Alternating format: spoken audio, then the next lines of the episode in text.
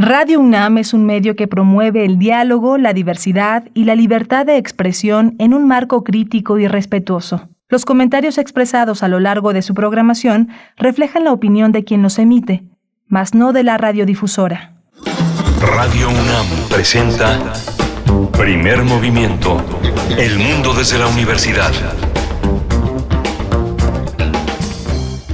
Muy buenos días, bienvenidos, bienvenidas. Hoy es 31 de marzo, se nos acaba el mes, jueves 31 de marzo de 2022 y ya son las 7 con 5 minutos de la mañana, 6 con 5 para el estado de Chihuahua. Nos enlazamos con Radio Universidad en Chihuahua en el 105.3, el 106.9 y el 105.7 de la frecuencia modulada. Igualmente estamos en vivo en el 96.1, la frecuencia modulada en Ciudad de México, el 860 de AM y en www.radio.unam.mx. Bienvenidos, bienvenidas Aquí en Ciudad de México se encuentra Violeta Berber en la asistencia de producción, Arturo González en los controles técnicos, Antonio Quijano también nuestro jefe de noticias en cabina y Miguel Ángel Quemain en los micrófonos. Querido Miguel Ángel, ¿cómo estás?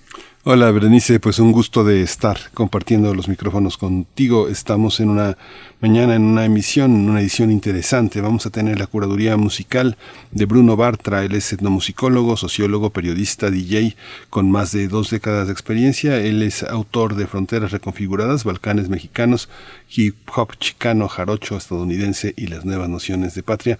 Él ha hecho la curaduría musical para este día.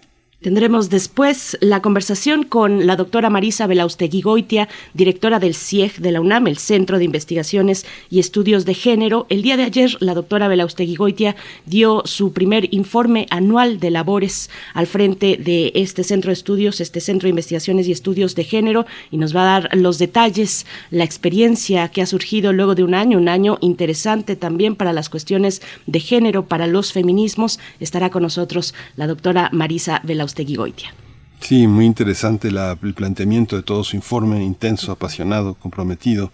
Hoy está también eh, eh, Alfredo Ávila, el doctor Alfredo Ávila, investigador del Instituto de Investigaciones Históricas de la UNAM. Eh, el tema de todo es historia. El día de hoy es la primera vez que se usó un mecanismo democrático en México, en, en 1854, a propósito justo de esta revocación de mandato que tendrá lugar eh, el próximo 10 de abril para que los ciudadanos eh, expresen su opinión en torno a la gestión del presidente.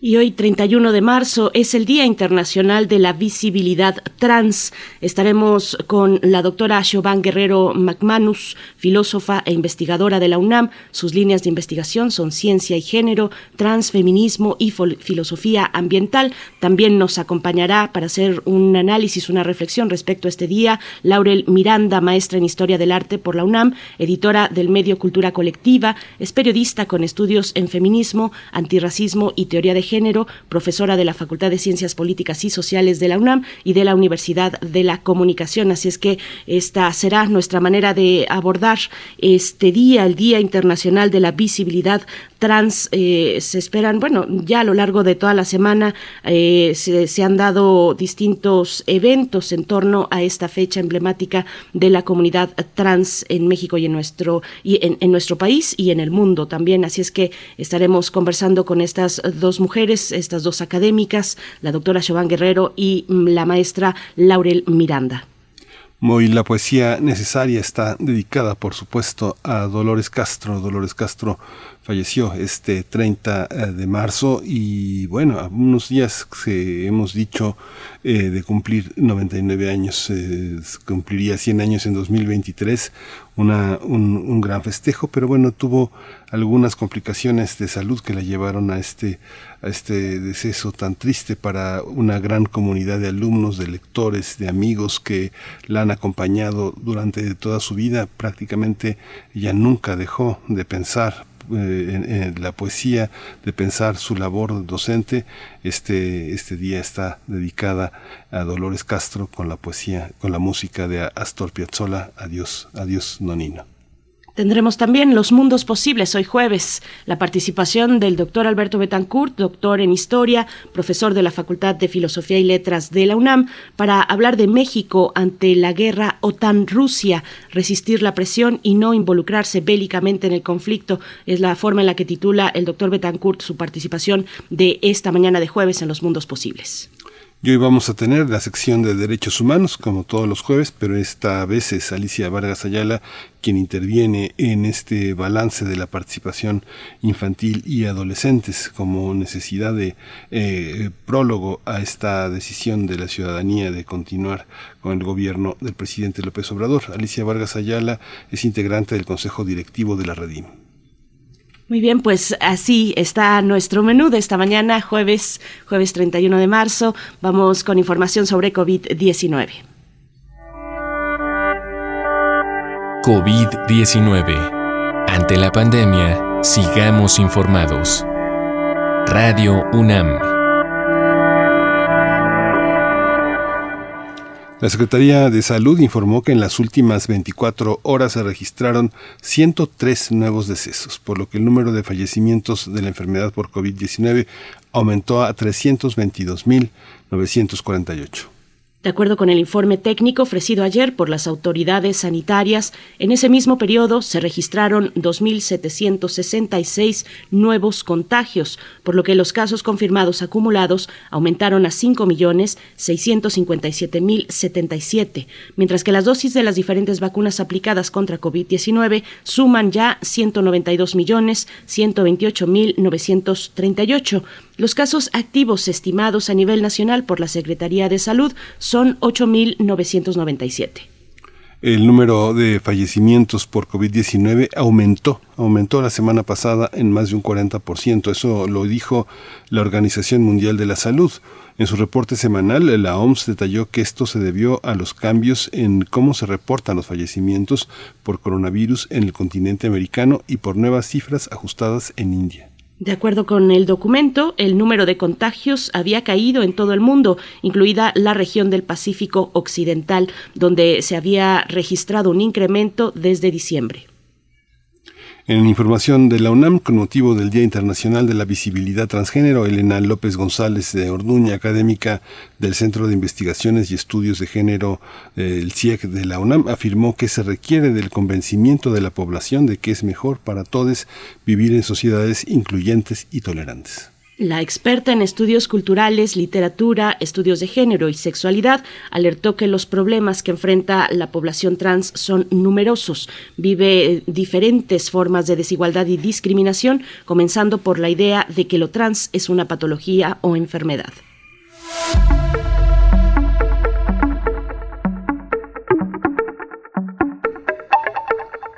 Hoy va, a eh, estar en Comunidad Cultura UNAM eh, la conversación Aprendamos desde la Educación Sexual Integral. Está a cargo de Gema Ortiz Martínez del Instituto EFESA. Esta conversación tiene como propósito conocer el impacto de la educación sexual integral para identificar prácticas que fomenten alguna forma de violencia de género. La transmisión en vivo estará disponible este jueves a las 17 horas a través de la página de Facebook de Comunidad Cultura UNAM. Comunidad Cultura UNAM en Facebook para poder acercarnos a esta charla. Aprendamos desde la educación sexual integral.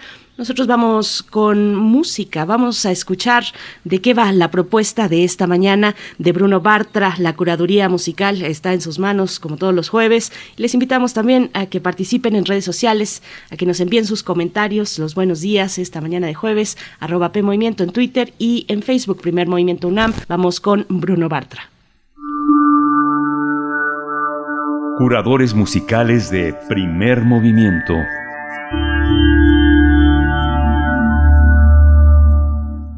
Hola, ¿qué tal? Miguel Ángel Berenice. Saludos a todo el auditorio de Primer Movimiento. Pues es un gusto estar aquí en otro jueves musical o un jueves de mi curaduría. Bueno, vamos a comenzar escuchando algo que quedó pendiente la semana pasada, la pieza Uderona de, de la pakistaní radicada en, en Brooklyn, en Aru Haftav, pero en una colaboración con la, con la citarista o intérprete del citar Anushka Shankar, una gran maestra de, de dicho instrumento.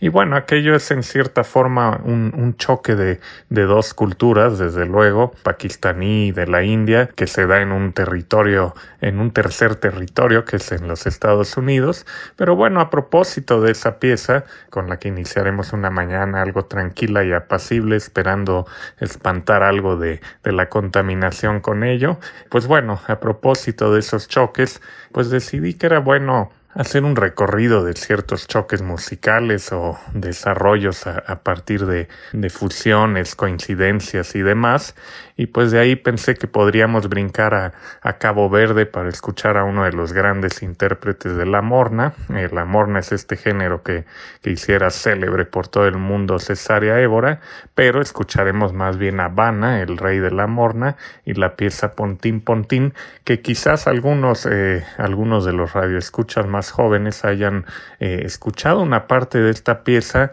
en una canción de la banda mexicana Sotomayor que las amplió, pero lo que escucharemos ahora es la original, Pontín Pontín de Vana. Luego seguiremos ese recorrido eh, africano, pero seguiremos en, las islas de Cabo Verde. Vamos a escuchar a María de Barros, eh, que hace unos 20 años lanzó una, una pieza llamada Regadera con doble G y era un juego de palabras de integrar el reggae a la coladeira, que es otro, otro género, quizás no el género nacional de Cabo Verde como es el caso de la morna, pero es otro muy importante y bueno, ella buscó hacer esa fusión. De ahí nos vamos a ir para Benín, ya en la África continental, y vamos a escuchar de Angelique Kidjo, acaso la, la cantante más célebre de dicho país, su versión de Voodoo Child, Slight Return, pieza que hiciera famosísima Jimi Hendrix, el gran guitarrista.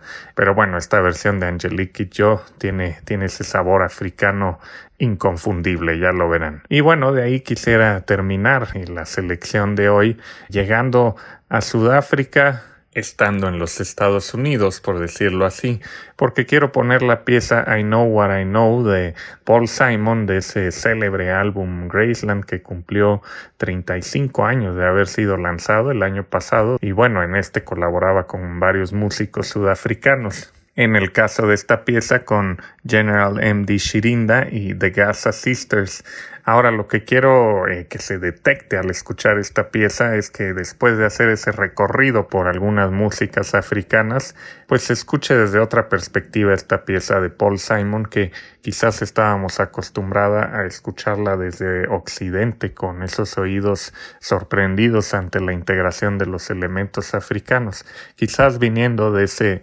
contexto de músicas africanas, eh, no por ello exentas de la fusión, nos sorprenda desde el otro costado. En fin, espero que disfruten la selección musical de hoy, que alegre la mañana, que le dé ritmo, sabor y movimiento. ¿Acaso primer movimiento? Ah, bueno, les mando un abrazo, espero que la disfruten.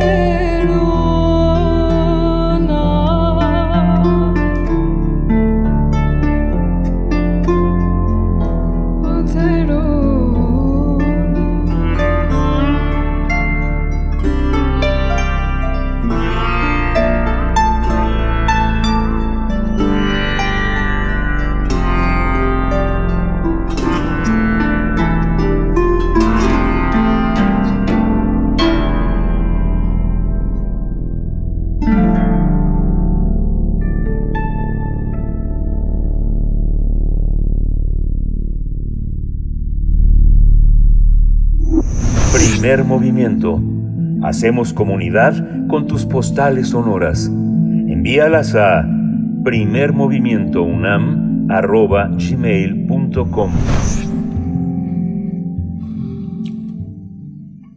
Al rendir su primer homenaje, su primer informe de labores anual, la doctora Marisa Belausteguigoitia, que está al frente del Centro de Investigaciones y Estudios de Género, el CIEG, dijo que se busca caminar hacia una academia activista, donde estén todos los investigadores. Entre los logros del CIEG en este año se encuentra el inicio de una colaboración simultánea en inglés y español con la Open Gender Journal de la Universidad Libre de Berlín. Proyectos como el derecho a decidir junto con el Grupo de Información en Reproducción Elegida, GIRE, así como la gestión y diseño de currículum educativo en cárceles en busca que busca repensar la educación penitenciaria desde una perspectiva de género. El CIEG es una entidad académica adscrita a la Coordinación de Humanidades de la UNAM y tiene como objetivo generar conocimiento teórico aplicado y de alto nivel académico en el campo de los estudios de género.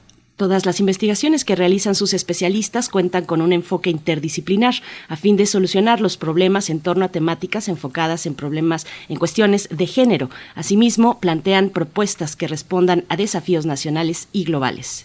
El CIEG se creó el 9 de abril de 1992 como un programa universitario de estudios de géneros y el 15 de diciembre de 2016 el Consejo Universitario de la UNAM aprobó su transformación de programa en el CIEG.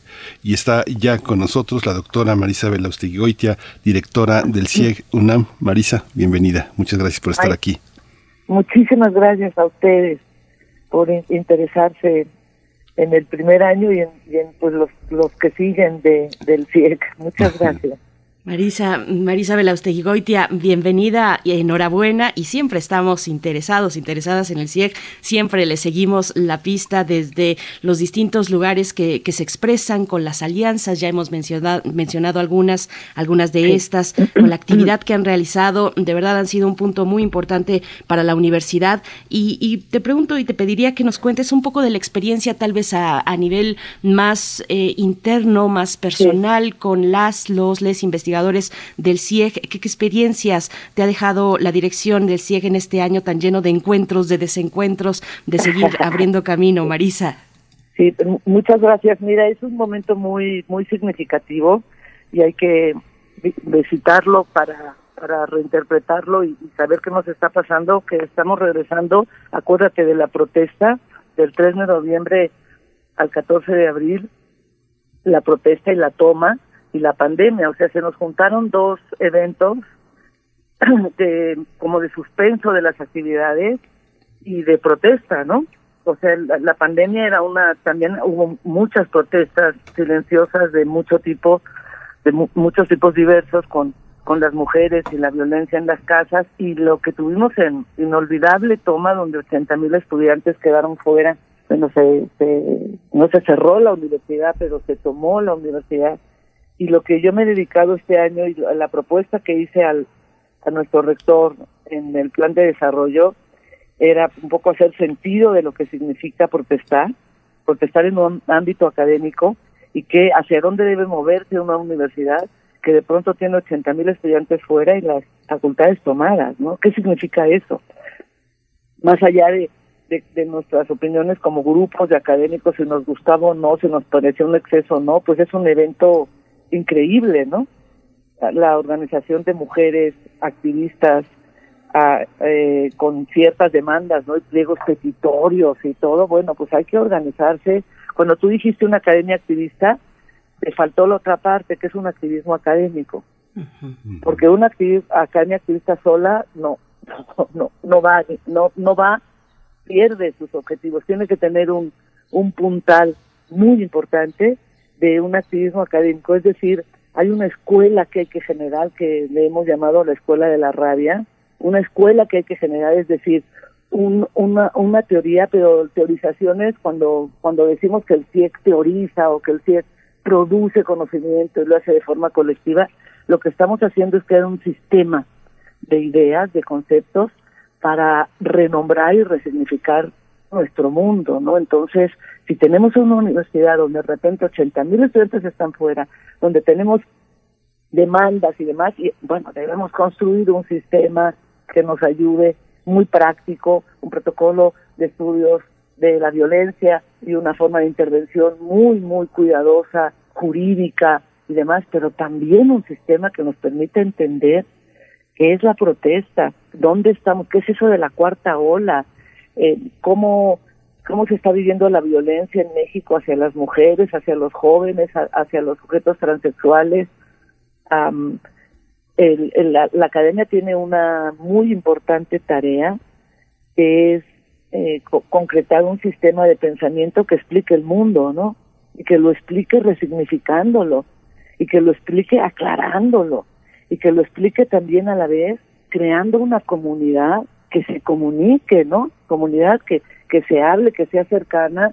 Y ahorita tenemos mucha, pues muchas eh, eh, nuevas maneras de llevarnos, ¿no? Porque hombres y mujeres estamos aprendiendo a llevarnos con respeto entre los jóvenes, también hay toda una, los profesores y los estudiantes, las autoridades y, y la comunidad, hay pues una, una intervención importante eh, de, corrección, ¿no? Una política pues de, corrección que llaman lo político correcto, ¿no? Lo, lo que es políticamente correcto. Entonces las, comunidades están muy intervenidas, venimos a estrenar el cuerpo ahora, pues ahora hay que ir con el cuerpo a todos lados, ¿no? Y los jóvenes también, entonces eh, estamos por, por un lado conduciéndonos debidamente y por otro entendiendo lo que una comunidad debe hacer frente a maremotos, pues se le dice la cuarta ola, es el cuarto maremoto, ¿no? y qué, qué hace una academia con la protesta, qué hace una academia con la toma, qué hace una academia con la pandemia, qué hace una academia de género con comunidades que están de veras muy intervenidas también por, por grupos de colectivas feministas que están pues pidiendo cosas, exigiendo y, y nosotras pues hablando con ellas, ¿no? Como la película de Almodóvar, hable con ellas, ¿no? Hable, comuníquese y tienes que generar lenguaje y tienes que generar sistemas de entendimiento de qué está pasando. ¿Qué, ¿Qué está pasando? ¿Qué no se está pasando? ¿Qué tenemos que hacer como estudios de género? ¿Y qué tiene que hacer un centro de investigación? Aunque esté en el subsistema.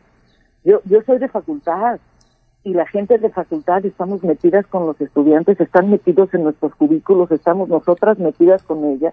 A mí me metían y me sacaban, el movimiento me expulsaba y luego me volvían a, a llamar eh, eran pues estas cosas los profesores con sus estudiantes, ¿no? Y el subsistema tiene una relación súper intensa con, con la universidad, pero de otra manera con, con el estudiantado, ¿no? El subsistema está inclusive en otro lugar, tiene otra disposición espacial.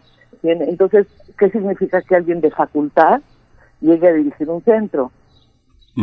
Pues significa que esa frontera entre investigadores y profesores, entre investigación y docencia, pues se ablanda, ¿no? Y, las investigadoras que, que del CIEC tienen muy potentes y muy buenas, están también tal vez mirando un poco más por esas ventanas del piso 14 y el piso 7, mucho más hacia las aulas, ¿no? Y mucho más hacia una investigación pues más participativa, que es, esa es mi, yo creo que esa es mi función, ¿no? Mi función como profesora en el ámbito de la investigación, eh, definir, crear sistemas de nociones y de sistemas de conceptos que, que resignifican y que ayudan a entender lo que estamos viviendo, que es enorme y complejísimo. Marisa, hay una hay una esta esta esta manera que de decir que tiendes puentes entre este espacio que sobre todo es clínico en el sentido en el que siempre se está tomando el pulso al sentido de la comunidad universitaria, de la comunidad académica, un, un espacio como el CIEG ¿Cómo, cómo logra? Eh, es un espacio avanzado, es un espacio de complejidad, pero todavía observamos que, por ejemplo, en humanidades, en ciencias sociales, todavía hay visiones que no, que no tienen estos entrecruzamientos. Todavía vemos muchas investigaciones en el terreno de la sociología, de las relaciones internacionales, de la comunicación y el periodismo, de las ciencias políticas, de la administración pública, que no están atravesadas ¿eh? por la cuestión de género. Todavía observamos tesis muy tradicionales, muy, muy, muy, muy parciales en ese sentido de no, no multidisciplinarias, que es parece ser que es eh, el, desafío de la universidad del siglo XXI. ¿no? Sí, eh, mira, yo creo que personalmente sí pienso que no todo el conocimiento tiene que estar atravesado por género, pero sí la, los sistemas de pensamiento, por ejemplo, eh, los estudios culturales o, o los estudios de coloniales o los enfoques de la visualidad, o sea, hay enfoques y perspectivas que te, que te ubican ciertos problemas, ¿no? Yo, yo no pienso que la tiranía de que ahora todo tiene que ser género, sí pienso que todas las comunidades tienen que tener protocolos de, de trato, ¿no? cómo se trata a un estudiante, qué es aceptable, qué no es aceptable, eso sí tiene que estar por todos lados. Protocolos y cuestiones de acoso y hostigamiento por todos lados, ya está la SIGU y la SIGU Tamara y todo su equipo lo está haciendo muy bien.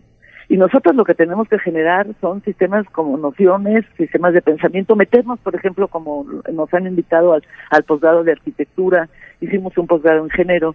Yo tengo una propuesta que, que ha sido difícil que pase, pero como soy como Rottweiler, yo como no suelto, ¿no? Que se llaman OIP, orientaciones interdisciplinarias de género, que son arreglos de materias optativas que son como especies de semillitas que se ponen, ponen relaciones internacionales. Entonces hay una materia en conjunto con otras que mira las relaciones internacionales, los problemas, por ejemplo, eh, entre, entre naciones vistos por identidades femeninas o cómo una nación se gesta o lo que está pasando en Afganistán ahora, pero son como propuestas que tienen que ver con posgrados, posgrados mejor organizados, propuestas, por ejemplo, que tienen que ver con asignaturas que les llamaban las chicas candado, asignaturas donde todos los todos los estudiantes de prepas y CCH deben de pasar por una por una asignatura que les les ilustre, ¿no?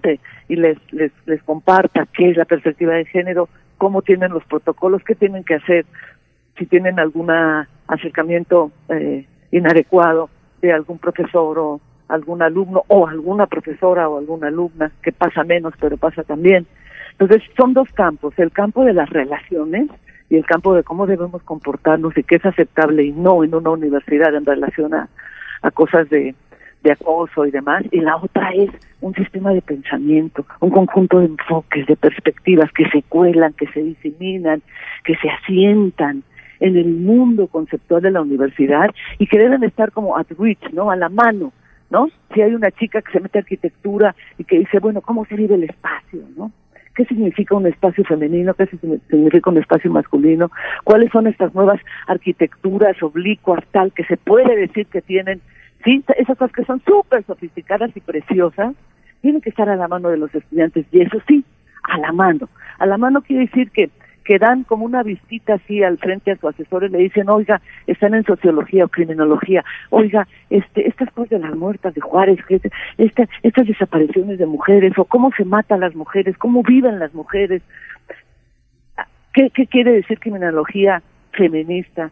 ¿Qué quiere decir arquitectura oblicua con un punto de vista femenino? Todo eso tiene que estar a la mano de los estudiantes. Eso no quiere decir que esté en todos lados quiere decir que hay núcleos de pensamiento en el posgrado, que hay en las licenciaturas asignaturas interdisciplinarias muy bien dadas, con muy potentes teóricamente y también con, con algunos bracitos de intervención, y que en las prepas también tenemos trabajo con los profesores, por un lado con cuestiones de, de comportamiento adecuado, tenemos problemas ahí, y por otro lado, con este pensamiento que, que queremos localizar en las fronteras, ¿no? Que tú llamas interdisciplinario, que sí que es pensamiento de frontera, eh, un pensamiento que, que no se detiene en las disciplinas. Desde los noventas tenemos las cosas que llaman estudios, ¿no?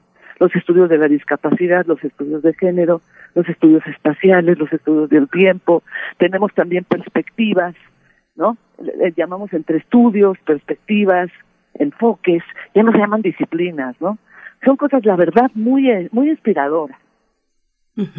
Marisa, y bueno, en toda esa pluralidad, en esa diversidad, sabemos que le llamamos feminismos así, en plural, porque efectivamente hay una gran diversidad, hay muchas voces, en, en ellas no siempre hay encuentros, sino distancias y desencuentros. Eh, algunas de ellas no tienen precisamente eso, un punto de encuentro, sino que se encuentran en, en, en, focos de, muy distantes a veces. Eh, te pregunto, ¿cómo atiende el CIEG esa diversidad? ¿Cómo se suma? ¿Cómo se posiciona? El ejemplo, por supuesto, de la semana pasada con este foro que nos puso a discutir a todas, a todes. Sí, sí. Mira, por ejemplo, eh, el ejemplo del foro. Hay un conjunto de, de, mujeres, y es, es, amplio, que, que, se, que, se decanta por, por el reconocimiento de mujeres en una categoría específica, ¿sí? Y son más bien mujeres biológicamente orientadas se definen como mujeres por, por una biología.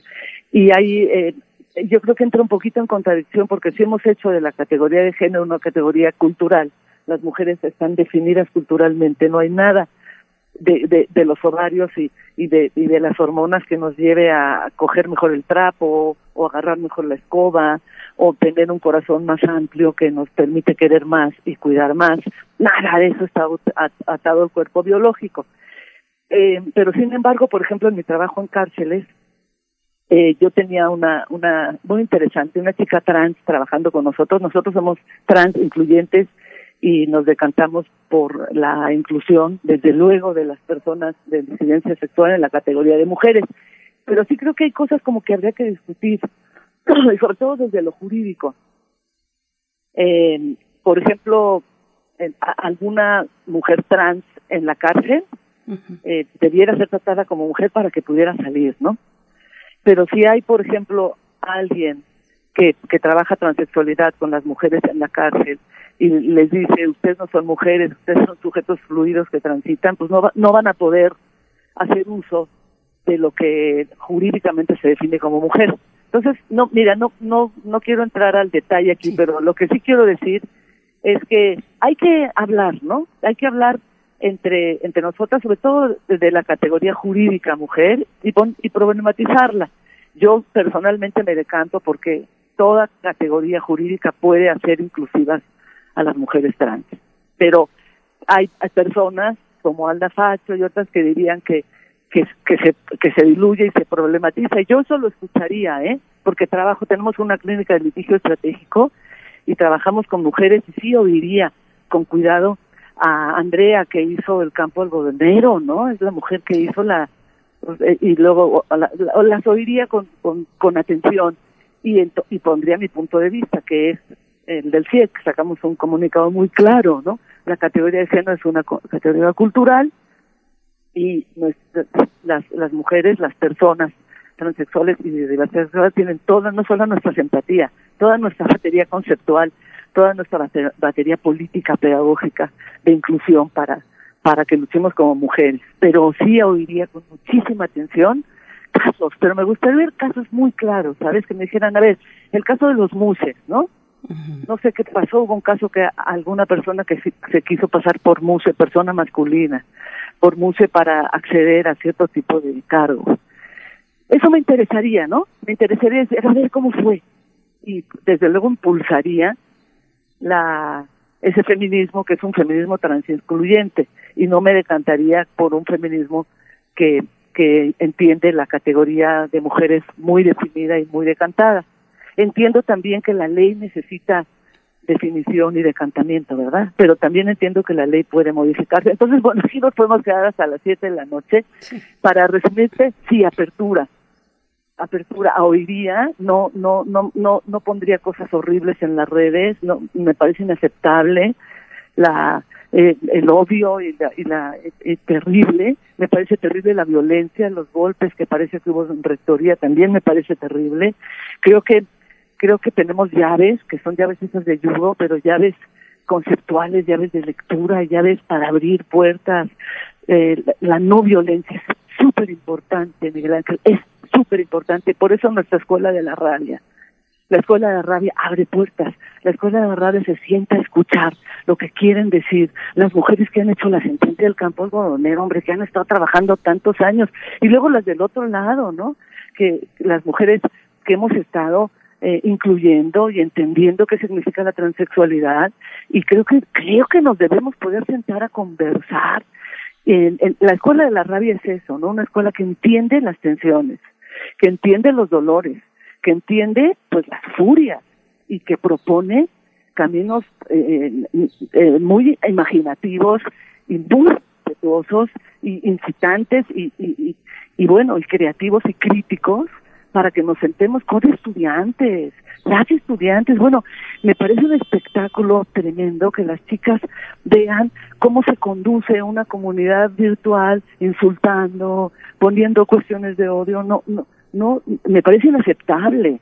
Ahora, también me parece inaceptable que, que, que las trans no tengan lugar como mujeres, me parece inaceptable pero yo creo que la universidad en esta academia activista y en este activismo académico abre puertas, se sienta a conversar, fija agendas, hace nuevas alianzas, crea nuevos lenguajes, baja el balón a, las canchas, pero la metáfora futbolera, toda mi familia es, es del fútbol, pero pone, digamos, los acentos en donde debe ser y te viene, ¿no? Academia, activismo, activismo, activista, activismo académico. Los estudiantes se forman fantásticamente en escenarios como esos y son apasionadas. Y habrá algunas chicas que digan no ser mujer eh, eh, eh a, la, a la usanza, digamos, de, de las mujeres que les llaman TERS, que yo eh, yo no no sé, las mujeres que son eh, que tienen una categoría de mujer muy definida, que no es un sexo fluido, pues se decantarían para allá. Yo tengo amigas queridísimas que defienden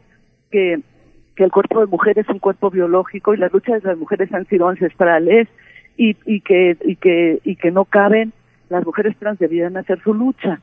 Nosotras como si este abrazamos no solamente afectivamente sino teóricamente y políticamente la lucha de las trans, pero nos nos parece que que los feminismos diferentes hay feminismos, por ejemplo, muy punitivos que han hecho del castigo, cada vez que ponen más años a los violadores, este, se sienten que van resolviendo más, pues no, a mí no me parece. Yo, a mí me gustaría eliminar el castigo o hacer otro tipo de castigo que fuera de verdad castigo solamente a las personas culpables por razones, digamos, psicopatológicas y hacer de, de, del problema del delito un problema del entendimiento y de hacer eh, trabajos en los barrios. Lo, del castigo es, es, una fantasía, claro, pero si vamos con proyectos a largo alcance, los feminismos más punitivos, por ejemplo, los feminismos antipornografía, eh, no, no nos posicionamos ahí, ¿no? Nosotros pensamos que, que el deseo es un vericueto muy difícil y los feminismos se castigan, los feminismos que, que, que piensan que la prostitución es este, siempre un, una, una, subalternidad para las mujeres, nosotros pensamos que, que es un oficio, que es un trabajo, que hay que proteger, que hay que...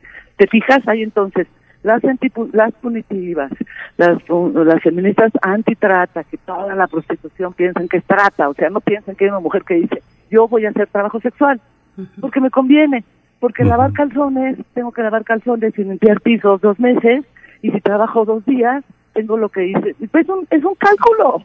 Sí. sí es un cálculo y hay que protegerlas. En fin, así, escuela de la rabia. Escuela de la rabia quiere decir entender las furias, porque vienen de muy atrás. La herida está antes que la chica.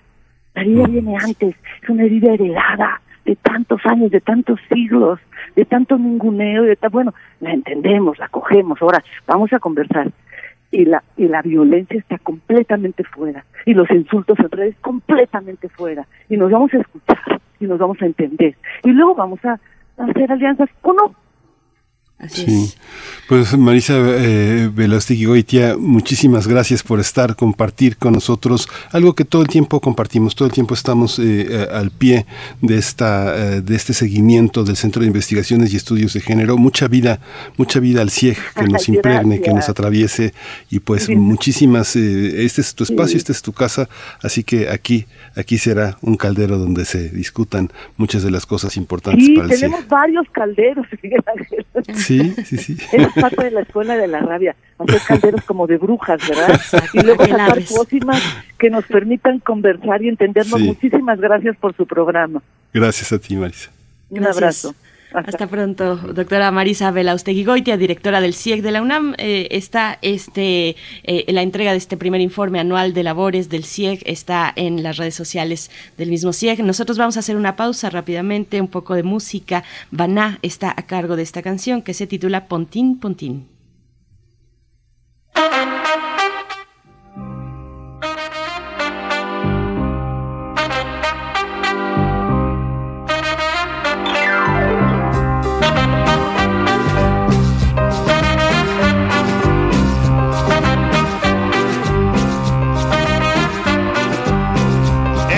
na quenta conta um conto, sempre está acrescentar um ponto.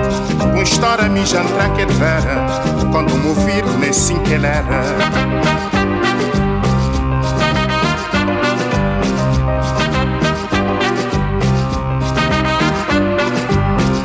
sei que na quinta conta um conto Sempre está acrescentar um ponto Com história me jantar que é vera Quando me ouvi nem sim que era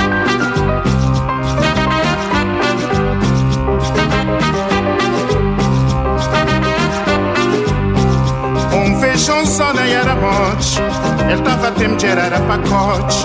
Mas hoje na banheira tinha rena. Deixou que mais ele é motifena.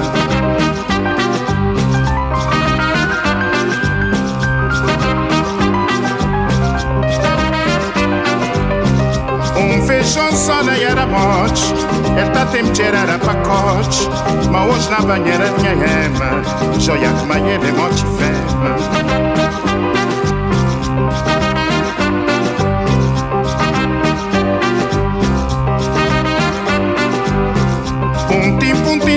Acrescentar.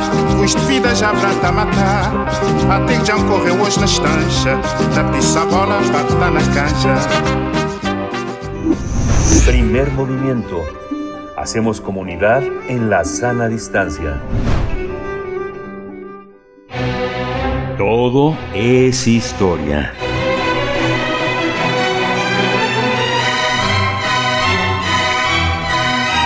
Vamos a hablar esta mañana de historia con el doctor Alfredo Ávila, investigador del Instituto de Investigaciones Históricas de la UNAM. La primera vez que se usó un mecanismo democrático en México en 1854 es el tema de esta ocasión. Doctor Alfredo Ávila, bienvenido. ¿Cómo estás esta mañana? Buenos días. Hola, buenos días. Berenice, ¿cómo estás? Muy bien, gracias. Miguel Ángel. Hola, Alfredo, buenos días. Bienvenido. Pues pues bueno, mira que, que, no es una cosa no es una cosa muy muy nueva lo que lo que traigo ahora.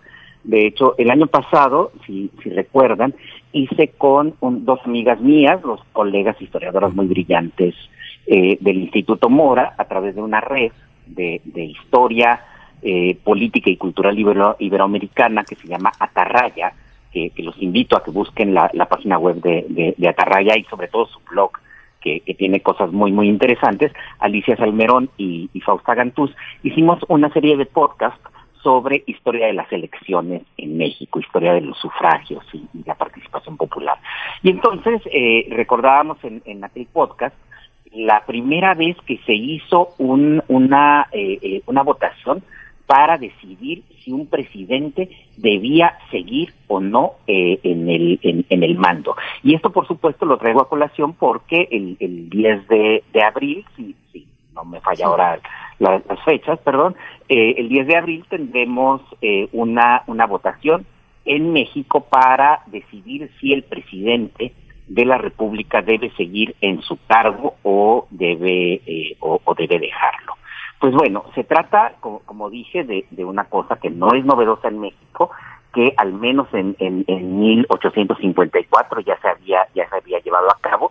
Y de hecho, eh, igual que sucede, igual que sucede ahora, el, la decisión de, de, someter al presidente de la República a, eh, a la voluntad popular no, no, no era solamente un, no, no nació únicamente de la propia presidencia, es decir, a la presidencia tanto entonces como ahora le interesaba hacer eh, eh, someter a consulta, pero también hubo actores, hubo distintos actores que eh, hicieron esa propuesta. De hecho, en 1852, desde Guadalajara, el, el, ayuntamiento de la ciudad de Guadalajara y grupos políticos de, de, de Jalisco eh, se pronunciaron, hicieron un llamamiento para que el presidente de la República tuviera más poderes eh, frente a la situación caótica que se vivía en el, país. Hay que recordar que México en 1848 había perdido eh, eh, la guerra con Estados Unidos, había perdido eh, buena parte de su territorio y, eh, y la situación del país era una situación verdaderamente crítica. Entonces, desde, desde Guadalajara, un grupo de políticos decidió que había que eh, hacer algo pues, en México, que había que, impulsar un gobierno, un gobierno sólido, un gobierno fuerte. Y en 1853, de nuevo, también otra vez en, eh, en Guadalajara, hubo muchos, muchos eh, grupos políticos que le daban su apoyo al presidente, que querían que el presidente continuara ejerciendo, como dije, el, gobierno de el gobierno de México de una manera de una manera que pudiera impulsar las reformas y pudiera impulsar los cambios que le hacía falta a México para poder sobrevivir en una de las situaciones más críticas que ha vivido que ha vivido México y esto es algo que no debemos perder no debemos perder de vista. Eh, en el siglo XX ya no sucedió por fortuna, pero es que eh, en el siglo XIX hubo momentos en, los que México estuvo a punto de desaparecer. Es decir, que, que la situación era tan crítica que, bueno, este, eh, pudo pudo haber desaparecido y, y esos años inmediatamente posteriores a la guerra con Estados Unidos son son son el caso. Bueno, eh, este este tipo de manifestaciones a favor del presidente que eran igual que ahora manifestaciones entre espontáneas pero también promovidas, es decir, también la presidencia tenía el interés de que los distintos grupos, como decían en aquella época, las manifestaciones de los pueblos, la libre voluntad de la nación y el voto más amplio de confianza de la patria fueran importantes para, eh, para promover este proceso electoral mediante el cual se ratificaría o se le quitaría al presidente las funciones que tenía hasta ese momento. De hecho, eh, en, el, en el decreto que, eh, que finalmente se, se elaboró para las elecciones, este decreto fue de, de octubre de 1800, de 1854, se establecía un, una pregunta muy simple. Si el actual presidente de la República ha de continuar en el mando supremo, con las mismas facultades que hoy ejerce. Pero se agregaba una segunda pregunta que no es una pregunta que está, que, que ahora, por ejemplo, ahora, ahora no está, en caso de que no continúe ejerciendo estas facultades, que, que, en la actualidad, con, con, las que en la actualidad se haya investido, a quién debe entregar el mando. Entonces, se, se, se votaba no solamente para ver si el presidente debía seguir eh, eh, en su puesto con todas las facultades amplias, facultades que, que, tenía en ese momento, sino que en caso de que no, de que no se de que no se llevara a cabo, pues eh, eh, quién, quién, quién debía continuar en, en, el cargo. Las elecciones se programaron para el primero para el primero de diciembre de 1854 y eh, Fausta Gantuz publicó un, un, una pequeña nota eh, en un portal eh, informativo en la silla rota en la que recupera lo que publicó el periódico El Universal, periódico independiente se decía, pero como, como la propia eh, Fausta señala, pues en realidad era, era vocera del régimen, y, me permito leer eh, esa, esa nota, la nota de, del, del primero de, de diciembre de 1854. Eh, hoy es el día señalado para que la nación mexicana emita libremente su voto sobre si ha de continuar o no rigiendo sus destinos el actual presidente de la República, con la plenitud de facultades que de antemano le tiene concedidas. A la vista de este espectáculo, nuevo seguramente en la historia, no es posible guardar silencio y manifestamos nuestra admiración por el paso que ha dado el presidente. Un hombre tantas veces aclamado como el salvador de la patria, revestido por ella de, una autoridad sin aplaudido por la multitud, respetado por todas las clases de la sociedad, casi adornado por los que siguen la gloriosa carrera de las armas, un hombre que debe sentirse superior a todos los que lo rodea, Y aún así, ese hombre quiere que sea el pueblo quien emita nuevamente su opinión si debe seguir en, en la presidencia o no debe seguir en la presidencia. Entonces vean cómo, cómo el, este tipo de, de, actos, por supuesto, también presentan la posibilidad de que, de que efectivamente se cambie al presidente, de que efectivamente en aquel caso, en el caso de las elecciones del 54, eh, se elija a otra persona, que el, propio pueblo, es decir, los propios votantes, decidan qué persona va a, va a, va a ocupar el cargo en caso de que decidan que, que no continúe el presidente, eh, pero por supuesto que también es una posibilidad de ratificación, lo cual le suele dar más poder político al, al presidente. Es decir, estamos viendo una situación semejante a la, a la actual, con todas, con todas las, las eh, diferencias que hay. Estamos hablando de elecciones de 1854, es decir, eh, eh, era un México completamente completamente diferente. Pero bueno, ¿cómo se llevaron a cabo las, las, las, elecciones?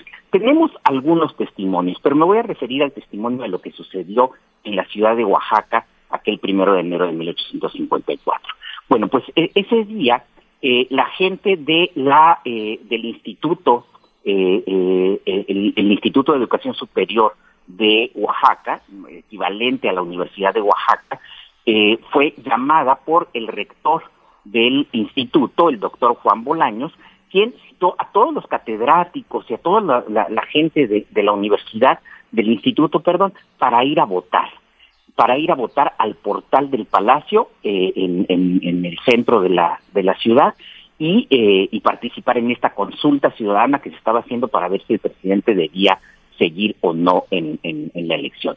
Cuando llegó allí, eh, eh, cuando, cuando se reúne la gente en, en, el portal del palacio, la mesa estaba presidida por un eh, eh, por el gobernador del, del departamento, en aquel momento no había estados, eran departamentos de, de la República, y, eh, y una persona de, de la demarca, de una de las demarcaciones de Oaxaca, don Serapio Maldonado, se presentó diciendo, y, cito, diciendo que él votaba por la permanencia del presidente y que votaba en nombre de todos los individuos varones vecinos de su demarcación que no habían podido ir. Es decir, eh, el, el, dirigente de, de, de, esta sección de la ciudad de Oaxaca llegó a votar en nombre de toda la gente y entonces que había que había que poner no solamente un voto sino poner el voto de todas las personas de todos los hombres eh, por supuesto solamente hombres mayores de edad que vivían eh, en ese lugar.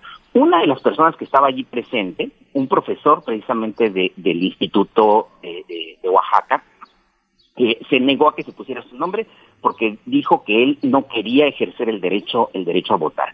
Finalmente fue presionado eh, para que para que votara y decidió votar decidió votar en contra. Pero por supuesto ya podrán ustedes imaginarse el resultado de, de aquella consulta el resultado de aquella consulta fue, eh, aunque se tuvo mucho tiempo después, porque en aquel entonces las comunicaciones eran lentas, no fue sino hasta el 4 de febrero, cuando eh, se publicaron los, los resultados. 35.530 votos a favor de la ratificación del mandato y 4.065 votos en contra. Es decir, eh, eh, los, los adultos, los hombres, y eh, eh, que, que podían votar, votó alrededor de un 25% del electorado, considerando la población mexicana de aquella de aquella época, 25% que no era no era poco, eh, pero tampoco tampoco era tan tan importante.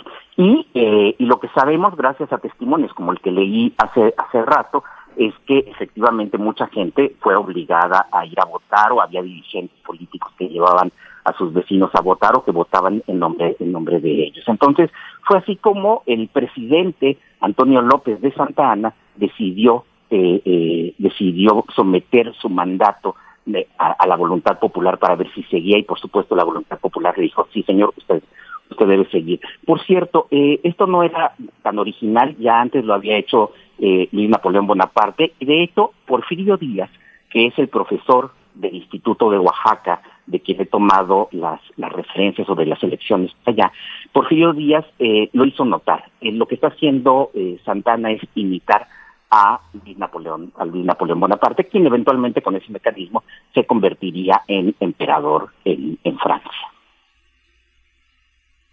Pues Alfredo, qué fascinante, fascinante ese recorrido. Sí, justamente lo habíamos realizado ya en una emisión anterior y, y bueno, se refrenda en esta ocasión, en esta, en este prólogo a esta revocación de mandato. Te agradecemos muchísimo. Vamos a ver qué resulta de todo esto, más fuerza o un cuestionamiento profundo. Gracias, Alfredo Ávila. Nos vemos en 15 días. Gracias a ustedes. Gracias. Le decimos adiós a la Radio Universidad de Chihuahua. Nos escuchamos mañana de 6 a 7, de 7 a 8 en el horario de la Ciudad de México. Regresamos en un par de minutos. Síguenos en redes sociales. Encuéntranos en Facebook como Primer Movimiento y en Twitter como arroba PMovimiento. Hagamos comunidad.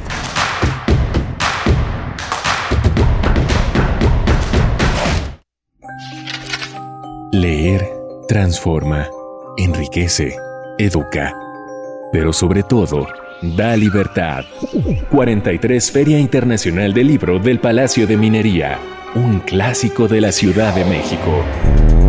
En formato virtual.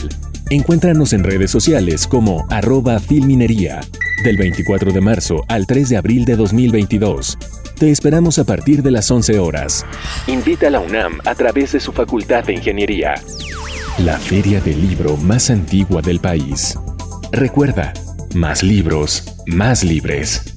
www.filminería.unam.mx a México lo mueve la esperanza de construir un país mejor para todas y todos, donde se ponga primero a las y los que menos tienen. Lo impulsan quienes con sus estudios buscan salir adelante, las y los que quieren una vejez digna y quienes dan vida al campo. Este año la esperanza nos llevará a sumar más voces, manos y corazones a nuestro movimiento para que la transformación continúe llegando a todos los rincones del país. Morena, la esperanza de México. Toda la realidad es un problema al que una persona tiene que enfrentarse y el sueño del poeta es una manera de, de afrontar la realidad, de buscarle por dónde. ¿A qué edad se retira la poesía? La mañana del lunes 28 de diciembre, la poeta se levantó, pensó en un pequeño discurso, ni improvisado ni académico. Había que transmitir el amor a las palabras, a las y los estudiantes del CCH Naucalpan, como hacían los talleres de poesía que impartía en la escuela Carlos Septién y en su propia casa, como hizo cuando en su momento dio clases en las escuelas de Bellas Artes de Veracruz, Cuernavaca y el Estado de México, como cuando fue importante colaboradora de Radio UNAM. Ese amor a las palabras que la hizo alejarse de su licenciatura en Derecho y terminar la maestría en Letras Modernas en la UNAM y Estilística e Historia del Arte en la Universidad Complutense de Madrid, Lingüística y Literatura en la ANUIES o Radio en el Instituto Latinoamericano de Comunicación.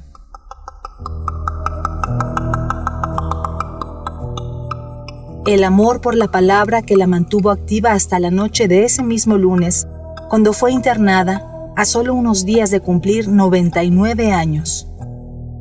Descanse, en paz, Dolores, Castro. 12 de abril de 1923, 30 de marzo de 2022.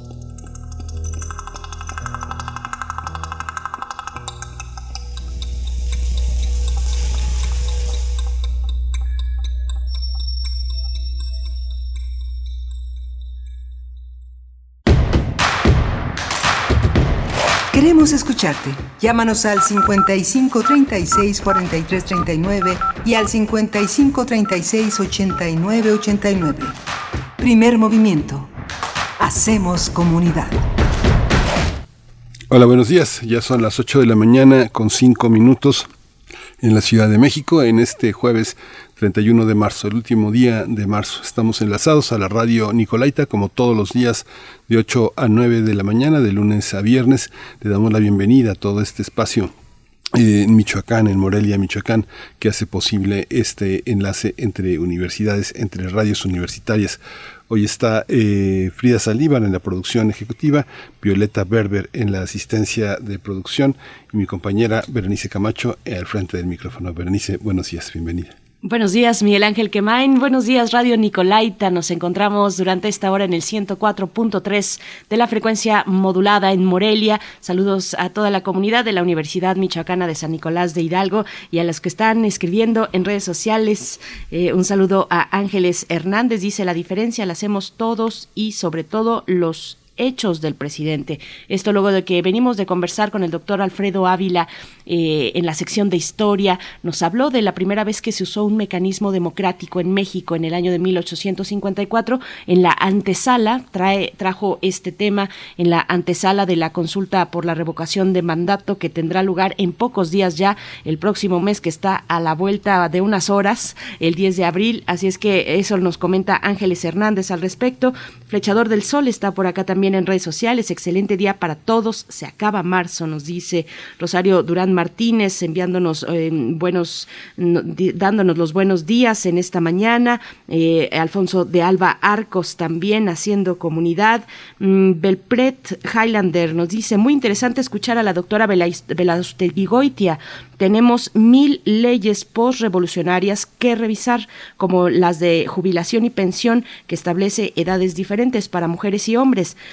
¿Qué pasa si eh, transicionamos, trabajamos años de menos o más? Nos dice Valprit Highlander en Twitter. Bueno, pues sus comentarios siempre son bien recibidos. Bueno, siempre que se den en el, em, en el ámbito del respeto, del diálogo, del abonar con estos comentarios a la conversación eh, que tenemos aquí y que proponemos en este espacio haciendo comunidad. Y pues bueno, vamos a tener en unos momentos, hoy que es el Día Internacional de la Visibilidad Trans, hoy 31 de marzo, no confundir con el Día Internacional de la Memoria Trans, que será cada 20 de noviembre y que tiene otras cuestiones también, bueno, que acompaña, pero que es de otro tipo de temáticas directamente sobre eh, la violencia que se ejerce sobre las personas trans. Pero hoy, hoy es el Día Internacional de la Visibilidad Trans y estaremos con dos invitadas para hablar al respecto. La doctora Siobhan Guerrero McManus, filósofa, investigadora de la UNAM. Eh, en sus líneas de investigación destacan la ciencia y el género, transfeminismo y filosofía ambiental. Así también estaremos con Laurel Miranda, maestra en Historia del Arte por la UNAM, editora del medio Cultura Colectiva. Es periodista con estudios en feminismos, antirracismo, y Teoría de Género, profesora de la Facultad de Ciencias Políticas y Sociales de la UNAM y de la Universidad de la Comunicación. Nuestras dos invitadas para hablar del Día Internacional de la Visibilidad Trans, Miguel Ángel. Sí, justamente es eh, muy muy importante. Es, es, todo el año es el día trans, pero este día es significativo porque además eh, muchos eh, colectivos se han organizado para entregarle a los eh, diputados una misiva en la que sus derechos no están a discusión. Es muy importante plantear que la presencia, la visibilidad de una, de una, de una visión del, del mundo tiene que eh, incluirse, tiene que discutirse y formar parte pues de todo lo que es la vida cotidiana, la vida del pensamiento, sobre todo en el terreno de nuestra universidad. Por supuesto, pues le seguimos leyendo en redes sociales. Nosotros vamos a ir, creo que ya estamos listas para irnos con nuestras invitadas y hablar del Día Internacional de la Visibilidad Trans. Nota Internacional. Cada 31 de marzo se celebra en el mundo el Día Internacional de la Visibilidad Trans, Travesti, Transgénero, Transexual. Esta conmemoración tiene como objetivo generar conciencia y reflexionar sobre las condiciones de vida de las eh, personas trans, quienes enfrentan situaciones de vulneración de sus derechos, estigmatización, discriminación y crímenes de odio a causa de su identidad de género. Trans es una persona cuya identidad de género no coincide con la asignada al momento de nacer y que hace una transición eh, hacia otros, hacia otras identidades. Además, la identidad de género es la convicción personal e interna de cómo cada persona se percibe a sí misma. Este 31 de marzo, diversas agrupaciones conminarán al gobierno federal a proteger la vida de las personas trans. Además, en el Monumento a la Revolución realizarán la firma de la megabandera trans en México como acción simbólica que busca aumentar la presión sobre el gobierno mexicano para que dé prioridad a la protección de las personas trans en el país. Nuestro país ocupa el segundo lugar a nivel mundial con mayor número de violencias contra personas trans. Hasta el 2021 se han registrado más de 528 transfeminicidios, es decir, asesinatos a mujeres trans motivados por la transfobia, sin contar todos aquellos que no han sido reportados. Nada más en enero de 2021 hubo cinco transfeminicidios. Hace algunos días se realizó un foro virtual organizado en el Centro de Investigaciones Interdisciplinarias de Ciencias y Humanidades en el que participaron cuatro académicas eh, feministas y algunos de los comentarios y opiniones vertidos fueron considerados como transfóbicos e incluso racistas por diversos sectores de la, de la comunidad universitaria, así como organizaciones e instituciones. Pues vamos a conversar esta mañana sobre la visibilidad trans y la discriminación hacia las personas eh, de este colectivo y nos acompañan dos eh, integrantes del mismo, la doctora Siobhan Guerrero McManus, filósofa e investigadora en la UNAM. Sus líneas de investigación son ciencia y género, transfeminismo y filosofía ambiental. Doctora Siobhan Guerrero McManus, bienvenida a Primer Movimiento, a este espacio que también es tuyo. ¿Cómo estás? Hola, buenos días. Pues muy contenta por la invitación, muy contenta por el día y volver a estar con ustedes siempre es muy gozoso. Muchas gracias. Muchas gracias, eh, Guerrera McManus. Está también nosotros ya, con nosotros ya en la línea Laurel Miranda. Ella es maestra en historia, es maestra en historia del arte por la UNAM, es editora del medio Cultura Colectiva, periodista, eh, tiene estudios en feminismos, antirracismo y teoría de género, es profesora de la Facultad de Ciencias Políticas y Sociales de la UNAM y de la Universidad de la Comunicación. Eh, Laurel Miranda, bienvenida. Hola, muchas gracias. Qué, qué linda invitación y bueno, pues muy contenta de poder compartir con ustedes todo lo que viene por el Día de la Visibilidad Trans todo lo que viene y todo lo que ya se ha sumado en los días anteriores inmediatos a este, a este que es muy importante, Laurel Miranda, eh, Guerrero, gracias a ambas por estar aquí. Pues cuéntenos cómo, cómo llegan ustedes y cómo perciben que llega el movimiento trans a este día de la visibilidad, eh, desde partiendo desde necesidades de la comunidad trans luego de mm, largos meses de confinamiento, eh, el 8M también que, que sí nos fortalece, pero también nos desgasta muchísimo, que no, no todo el movimiento trans tiene que estar incluido ahí en el, en el 8M, pero bueno, ustedes como participantes sí, sí lo estarían. Cuéntenos cómo llegan. Eh, Guerrero McManus, empezamos contigo, por favor. Eh, bueno, primero que nada decir que eh, en el año hay tres fechas que son importantes para el movimiento trans y que representan distintas cosas. En noviembre, por ejemplo, el 20 de noviembre tenemos el día el día de la remembranza trans que tiene que ver con precisamente todas las personas que hemos perdido a manos de la transfobia, no solamente mujeres trans, también personas no binarias, eh, hombres trans, pero también personas cuya expresión de género simplemente no era percibida como la, eh, la esperada, ¿no? Eh, también en octubre, por ejemplo, se le conoce como Octubre Trans, es el mes de la despatologización de las identidades trans. Y en ese sentido, el 31 de marzo es una fecha distinta, es una fecha que busca visibilizar eh, a las personas trans que estamos vivas, que estamos produciendo, que estamos pensando, que estamos en el activismo, en el arte, en la calle. Eh, es una fecha en ese sentido que busca eh, combatir los estereotipos negativos que hay hacia las personas trans, que hay que decir que desafortunadamente son muchos y que justamente en el encierro yo creo que se exacerbaron. Una cosa que creo que pasó con, con el encierro de la COVID es que eh, nos impidió, por ejemplo, eh, estar en la calle, estar en espacios cotidianos, comunes, y eso llevó a que todo se volcara, por ejemplo, a redes sociales, con el consabido efecto que las redes sociales muchas veces polarizan, muchas veces lo que se difunde en las redes sociales es precisamente a veces el contenido más virulento, más más estereotipado y estigmatizante. Y eso sin duda pasa con las personas trans. El encierro eh, no solo dejó a mucha parte de la comunidad sin trabajo, eh, y la, la obligó a volver quizás a hogares donde viven transfobia y violencia económica, violencia simbólica o física, sino que además exacerbó, y eso hay que decirlo, los estereotipos negativos. Eh, la gente imagina que las mujeres trans somos depredadoras sexuales, somos enfermas, imagina que las personas no binarias son básicamente una moda, una impostura, o imagina que los hombres trans o de plano no existen o están tratando de escapar al privilegio masculino, lo cual también es un estereotipo. Y en ese sentido llegamos a esta fecha cargando todos esos problemas y por supuesto con la idea eh, de mandar un mensaje en positivo, no es un mensaje de confrontación, el mensaje es en positivo y es existimos, estamos aquí, somos personas como ustedes, somos seres humanos con derechos y lo único que estamos pidiendo, por supuesto, es el reconocimiento de nuestros derechos y la oportunidad de llevar vidas dignas. Laurel Miranda, uff, qué, cansado debe ser una y otra vez eh, salir a los medios y decir, estamos aquí, existimos, existimos como ustedes, lo que nos acaba de, con lo que cierra este primer comentario, Siobhan, ¿cómo lo ves tú, Laurel?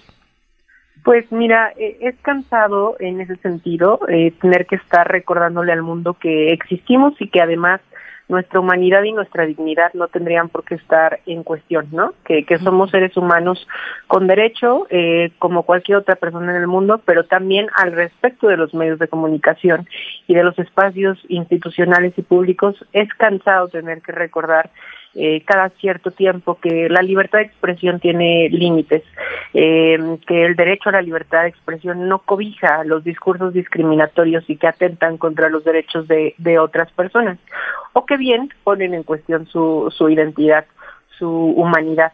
Y desafortunadamente al respecto de las personas trans, eh, me parece que la sociedad todavía tiene un profundo desconocimiento sobre cuáles son los discursos que atentan en contra de nuestro, nuestros derechos, nuestra persona. en el presente sería inimaginable eh, tener espacios en los que se ponga en duda la identidad o derechos de, de personas eh, racializadas, con discapacidad, en fin. Sin embargo, vemos que no sucede así con los derechos, perdón, los derechos de las personas trans. Eh, me parece que hace falta una mayor concientización en ese sentido y bueno, pues qué mejor en este momento que tener, por ejemplo, a, una personalidad como Giovanni, ¿no? Eh, en este caso yo me dedico justo al periodismo, vengo de una formación en medios de comunicación y, y, me parece importante que comencemos como sociedad a entender y a distinguir muy claramente cuáles son los límites de, la libertad de expresión.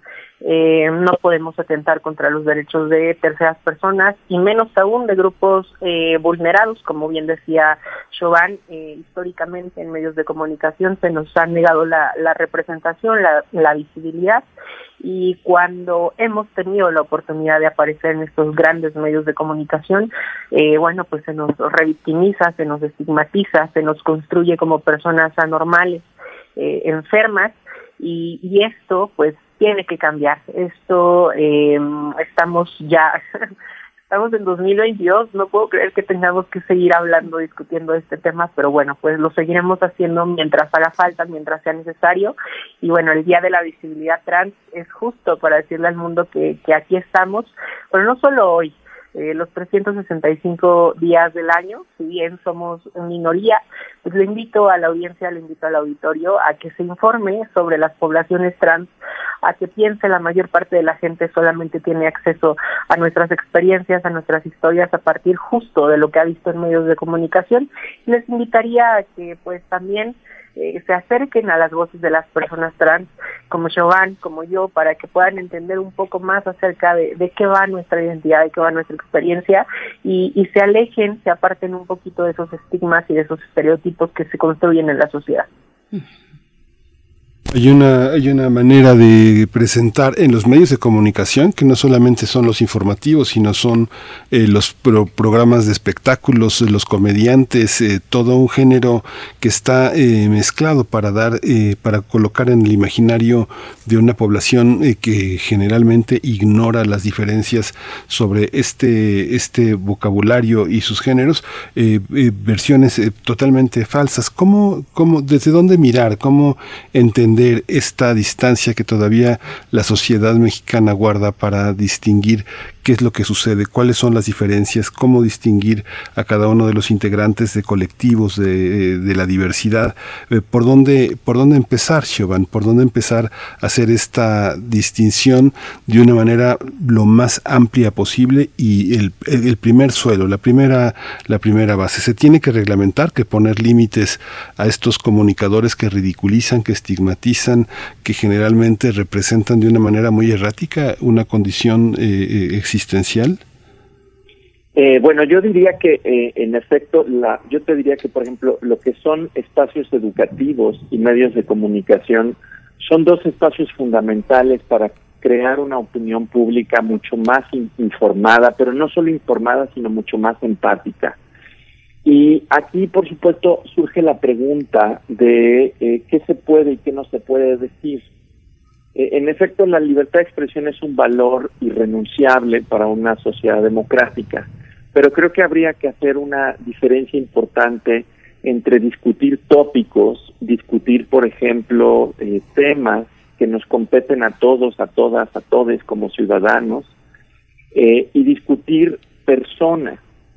Eh, la libertad de expresión es una libertad que tiene que ver justamente con la posibilidad de hablar acerca de todo tema que sea relevante, pero para que la libertad de expresión pueda alcanzarse, todas las personas tenemos que poder participar precisamente de un foro democrático, de un foro dialógico, y eso requiere, por supuesto, que la humanidad de las personas no sea puesta en jaque, que las personas no sean reducidas a objetos, no sean estereotipadas, porque precisamente lo que ocurre es que cuando una persona eh, es arrojada a un estereotipo, es reducida a eh, un estigma, una caricatura de sí misma, esto de hecho impide su participación en un ejercicio de diálogo público y de intercambio de ideas, porque tú dejas de ser leída o leído como una persona respetable, como una persona a la que vale la pena escuchar. Esto de hecho lo hemos estudiado en filosofía, se llama un tipo de injusticia epistémica, precisamente porque socava la credibilidad de quien habla. Y en ese sentido, si bien la libertad de expresión es irrestricta cuando tenemos eh, temas, eh, no lo es cuando versa acerca de personas, de derechos. Eh, y esto, por supuesto, sé que es un tema polémico, pero, por ejemplo, eh, yo te diría que podemos discutir, por ejemplo, qué clase de país queremos, pero cualquier proyecto de país que estemos imaginando, cualquier proyecto de sociedad que estemos imaginando, tiene que ser un proyecto incluyente. No podemos imaginar un proyecto de país que esté dispuesto a sacrificar a un sector de la población, así sea un sector muy pequeño, porque en ese momento estamos ya abandonando la vocación democrática que tendríamos que salvaguardar. Y eso, por supuesto, se va a traducir en distintos, eh, digamos, distintos eh, regulaciones o distintos imperativos en espacios de comunicación, en, en escuelas, y simplemente para no tardarme mucho, diría yo que también en efecto los espacios académicos son espacios de intercambio de ideas, pero que por ejemplo en la UNAM, en la UNAM el Estatuto General en el artículo 98 ya de hecho reconoce que todo universitario, toda universitaria tiene un derecho a la identidad, que no puede ser eh, puesto en duda un derecho al libre desarrollo de la personalidad y desde luego a la educación y a no vivir violencias en espacios educativos, incluidos los espacios virtuales que nos ha traído la nueva normalidad, incluido por supuesto el, el Zoom, un chat, también son espacios universitarios. Es decir, cualquier discusión que tengamos que opere bajo el imperativo de la libertad de expresión tiene que hacerse desde luego en el entendido de que hay personas que tienen derechos, que tienen que ser respetados estos derechos, y estamos hablando de temas, estamos hablando de tópicos, pero si reducimos a una persona, a su dignidad, a un mero tópico conversacional, entonces estamos incurriendo en deshumanización. Y ya para no tardarme más, simplemente justamente el día de hoy la Gaceta de la UNAM se dedica al Día Internacional de la Visibilidad Trans y me publica un pequeño texto donde desarrollo con un poco más de profundidad esta idea de que en efecto no se vale deshumanizar a ninguna persona porque de hecho socava una vida democrática. En ese sentido, creo que estos son valores que tendríamos que ir eh, introyectando en distintos espacios. Hay una, eh, Miranda, hay una, hay una visión que consiste en una discusión teórica. Es, hace unos días señalabas en torno a este foro en el que participaron eh, la doctora Amalia Barcalcel, filósofa, Marcela Lagarde, eh, antropóloga, sobre una cuestión que desde muchos sectores se calificó como racista, incluso discriminatoria y transfóbica eh, ¿cómo, ¿Cómo se generan estos debates en el terreno intelectual y qué consecuencias tienen en el terreno del activismo y en el terreno de la comprensión cotidiana de este aspecto, Laurel? Muchas gracias. Pues mira, más que referirme puntualmente a este suceso que, que tú mencionas, me gustaría hablar de que justamente eh, el discurso transfóbico ha encontrado rutas no solamente a través de los prejuicios y estigmas eh, pues tan arraigados en la sociedad y que comúnmente vemos en medios masivos de comunicación, sino que también ha encontrado posibilidades de legitimarse eh, bajo un falso entendimiento de ciertas teorías, de ciertos postulados, eh, por supuesto académicos, de, de, tal manera que podemos encontrarlos en espacios institucionales, en espacios universitarios, y desafortunadamente también ha llegado a la esfera política, ¿no? Eh, hemos visto cómo también hay eh, pues diputados, hay legisladores, legisladoras que, que de pronto asusan en redes sociales particularmente y también en las entrevistas que, que suelen dar, eh, asusan la transfobia eh, y, y lo que me gustaría que comentar es que el tema de la violencia contra las personas trans y particularmente los transfeminicidios, que son uno de los crímenes más graves en contra de nuestras poblaciones, no son únicamente responsabilidad de aquellas personas que perpetran los crímenes, sino que somos también como sociedad responsables en el sentido de que debemos fomentar una sociedad igualitaria, que no cultive estos sentimientos de odio, de aversión hacia las personas trans.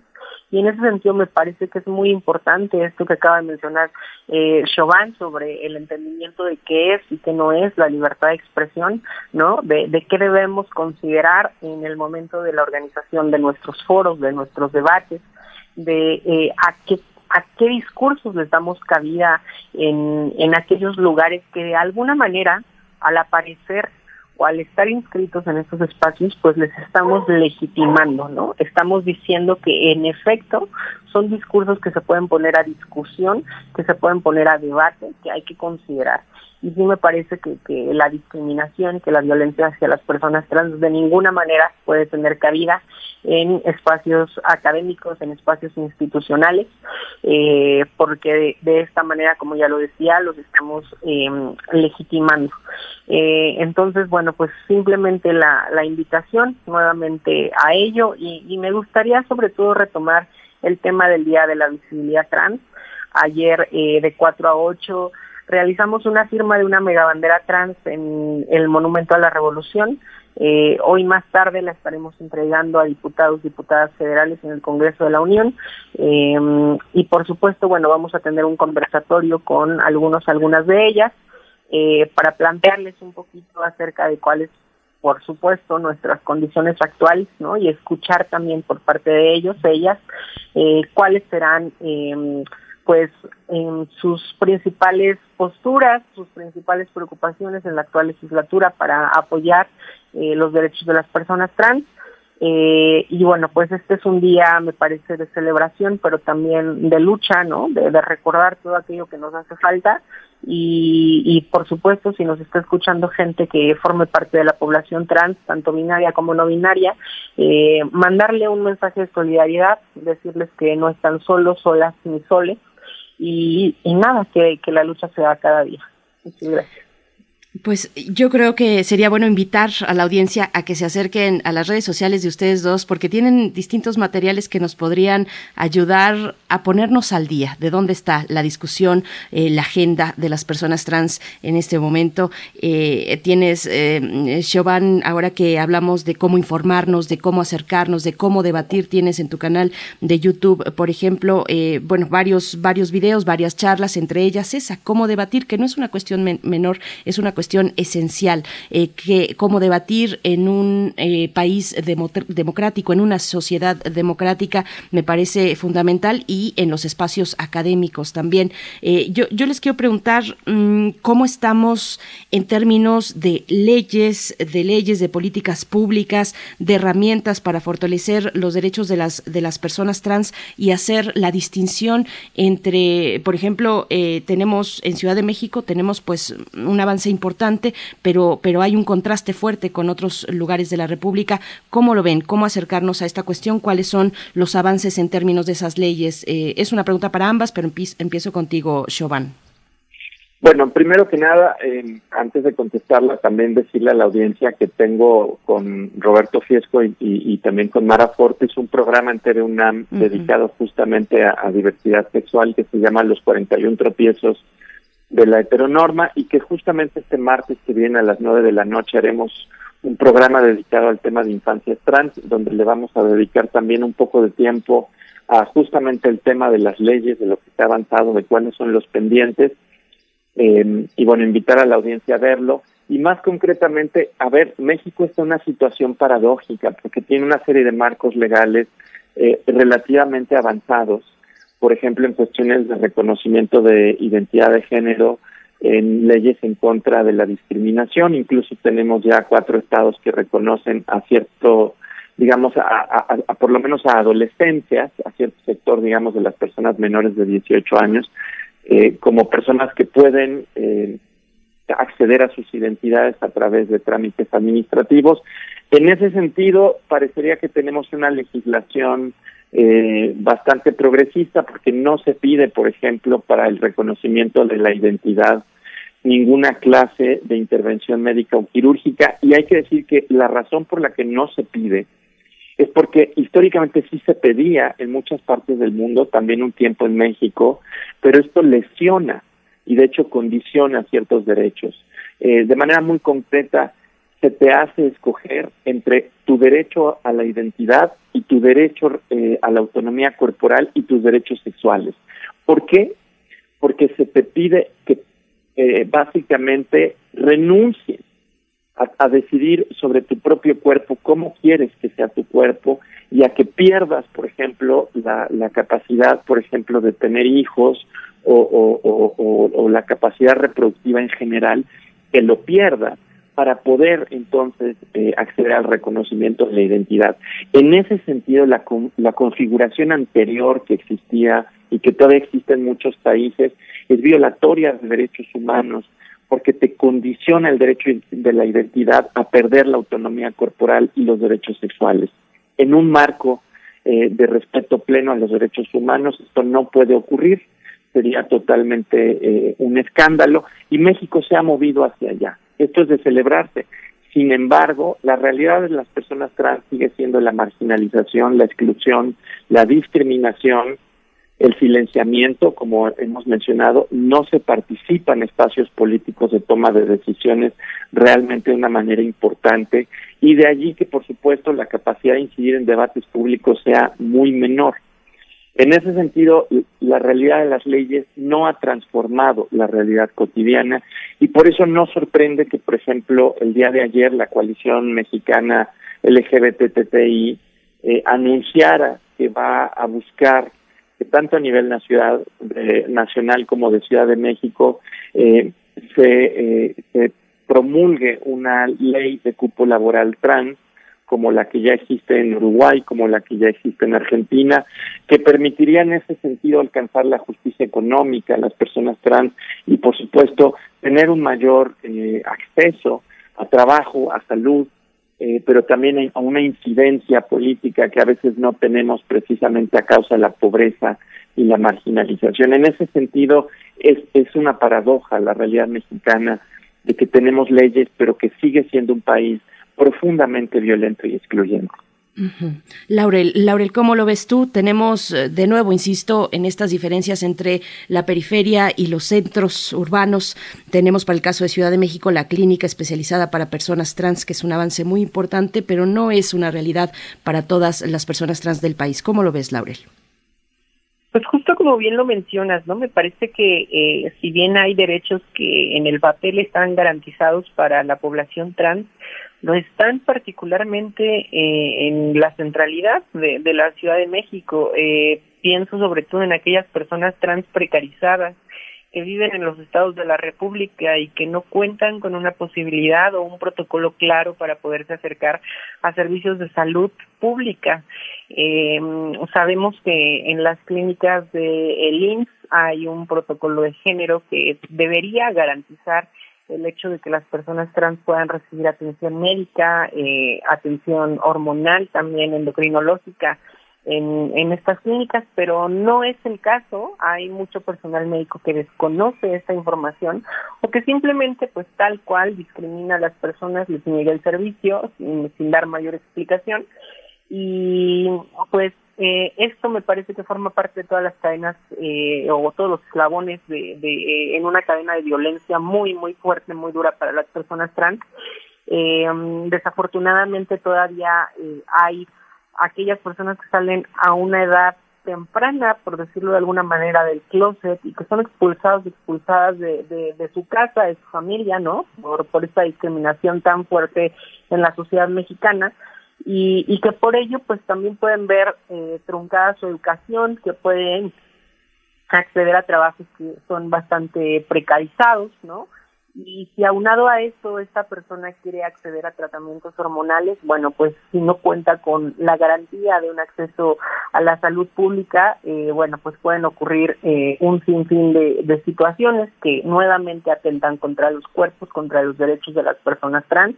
Eh, y es importante que, bueno, pues en efecto, si bien somos una ciudad de derechos, como lo hemos venido diciendo en los últimos años, eh, es importante que, que no solamente sea una ciudad de derechos, sino todo un país de derechos y que no solamente estén garantizados en el papel, sino que también haya una reeducación y una pedagogía para, en este caso, el personal médico, pero no solamente para ellos, ellas, sino también, por supuesto, para toda la sociedad.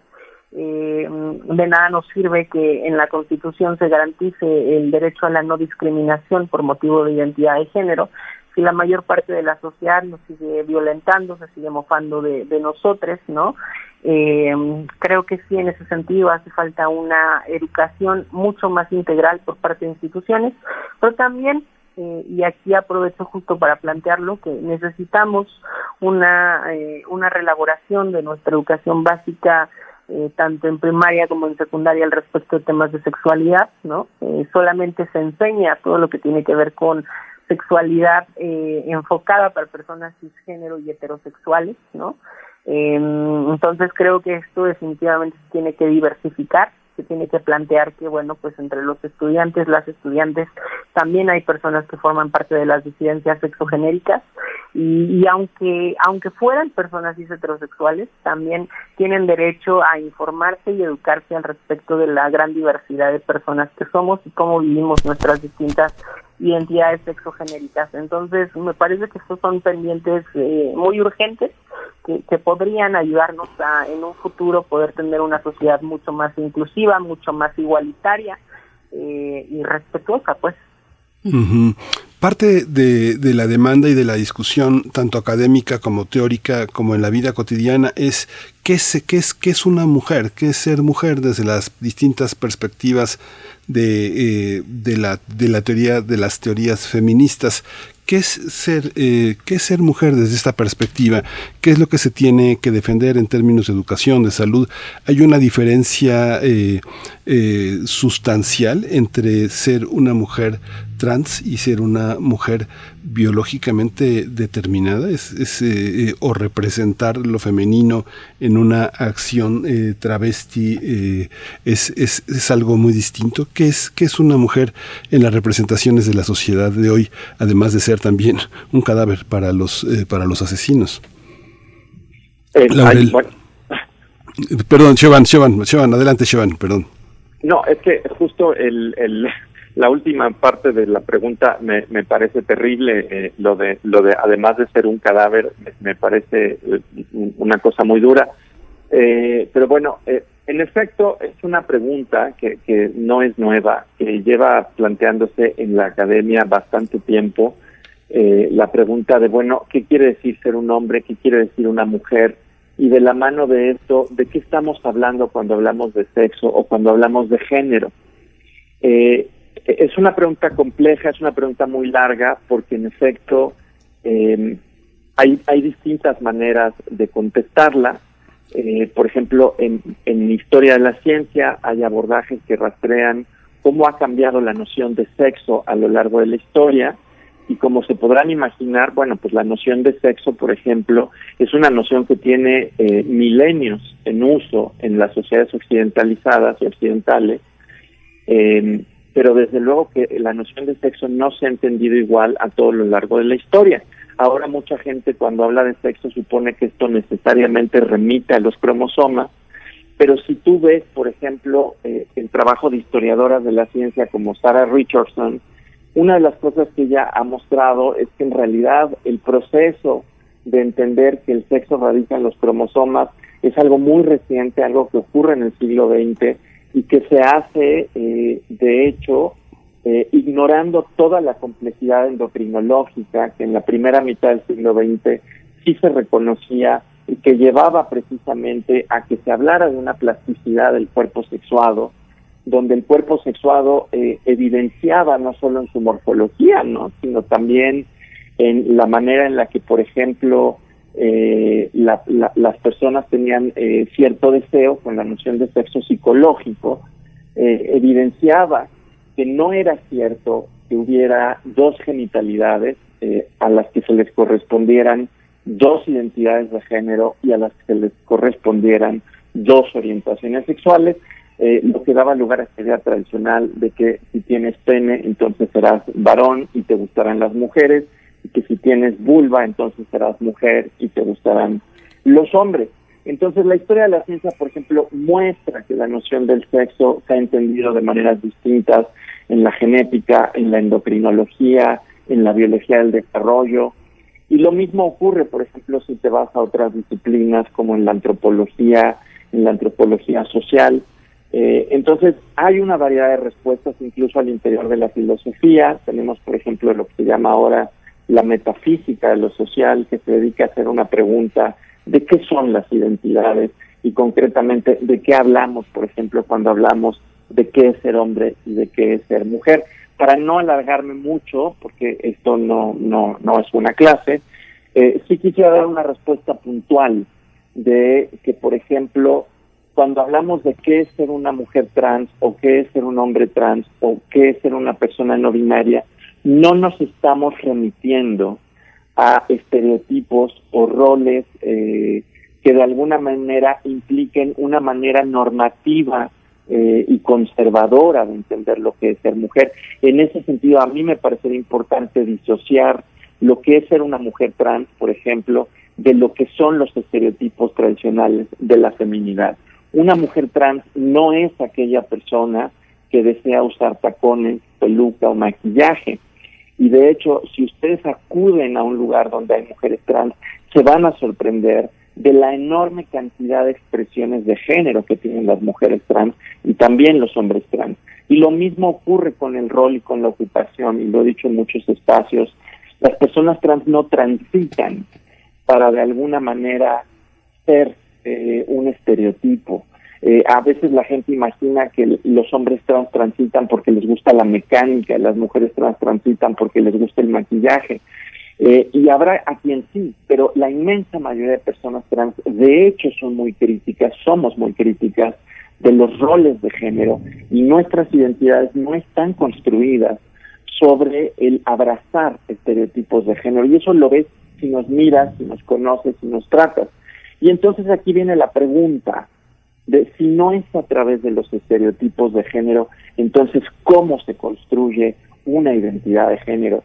Y aquí justamente querría decir que hay, hay quienes, en efecto, ya hace rato incluso ustedes mencionaban, por ejemplo, la idea de que la, la, identidad de género es una eh, convicción íntima, muy personal, que cada quien tiene de quién es.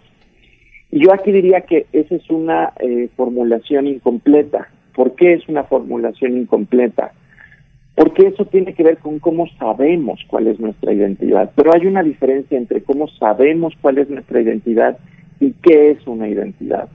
Y en filosofía, por ejemplo, en la metafísica de lo social, la metafísica del género, una de las cosas que hemos trabajado es la diferencia entre qué es una identidad y cómo la conozco. Cada persona conoce su identidad a través de un proceso de introspección, pero eso es epistemología. Incluso esto es el caso para las personas cisgénero, no solo para las personas trans. La gente sabe quién es en función de cómo se entiende a sí misma. Esto es epistemología, pero esto no responde a la pregunta de qué es una identidad. Y las identidades en ese sentido no son experiencias privadas, se conocen de manera, digamos, eh, introspectiva, pero no son experiencias privadas.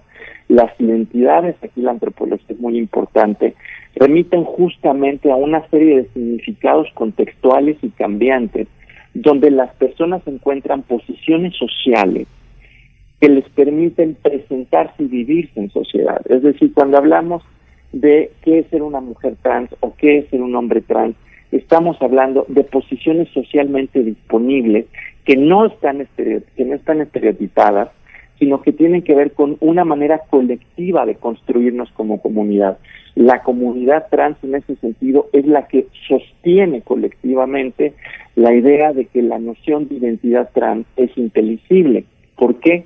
Porque compartimos, por ejemplo, una serie de relatos y vivencias acerca de cómo imaginamos nuestros cuerpos, cómo nos gustaría que fuesen nuestros cuerpos, cómo imaginamos que fuese, por ejemplo, la manera en la que nos nombran, la manera en la que nos hablan, la manera en la que nos comprende el resto de la sociedad. Es decir, las identidades, y no solo las identidades de género, también las identidades, por ejemplo, las identidades raciales, las identidades nacionales, siempre son procesos de construcción colectiva, de una manera de entendernos. Pero ojo, no están estereotipadas porque los referentes que cada persona tiene no son exactamente los mismos.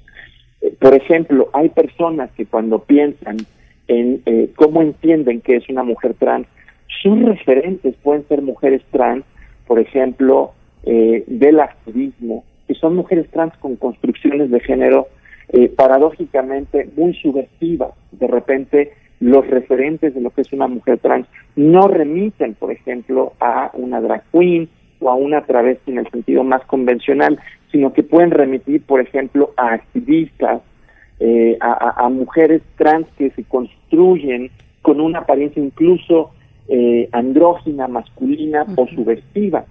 Y así como hay personas que tienen estos referentes, hay personas que tienen otros referentes. A eso a veces se le llama un eh, significado contextual o finitista, precisamente porque hay un número de instancias a las que cada quien remite. Y esto se traduce, para no tardarme mucho más, en que hay tantas formas de ser mujer trans como hay formas de ser mujer cis, porque los referentes son distintos, son situados, son cambiantes, y hay personas que se identifican con una identidad que es radicalmente subversiva y transgresora de los roles convencionales. Y hay personas que no. Por eso desde el transfeminismo hemos dicho que cuando queremos luchar contra las eh, visiones patriarcales de lo que es ser una mujer, también tenemos que incluir a las mujeres trans, porque también a nosotras nos alcanzan mandatos de género que pueden justamente supeditarnos a una visión nos limite como personas, que nos encierra en lo doméstico. Eso ha pasado. ¿no? Entonces no me, no me extiendo mucho más, pero simplemente señalar que en ese sentido, eh, por eso cuando hablamos de la diversidad cultural, también hablamos de las diversidades de construcción. Lo vemos con las personas mushes, lo vemos con las identidades no binarias en Estados Unidos y Canadá.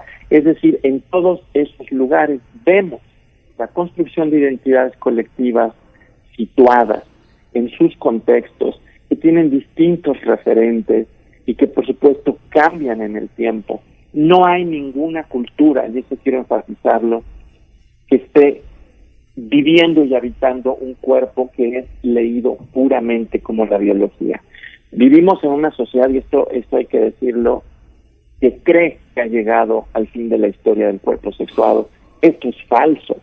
Nuestra sociedad también interpreta y lee los cuerpos sexuados, no solo de las personas trans, sino de todas las personas, como cuerpos históricamente enclavados en significados culturales situados. No hemos llegado ni llegaremos al fin de la espera del cuerpo sexuado. Nuestra sociedad no es una sociedad que habite la biología pura y dura, sino que al contrario, emplea discursos biologicistas y reduccionistas para construir identidades.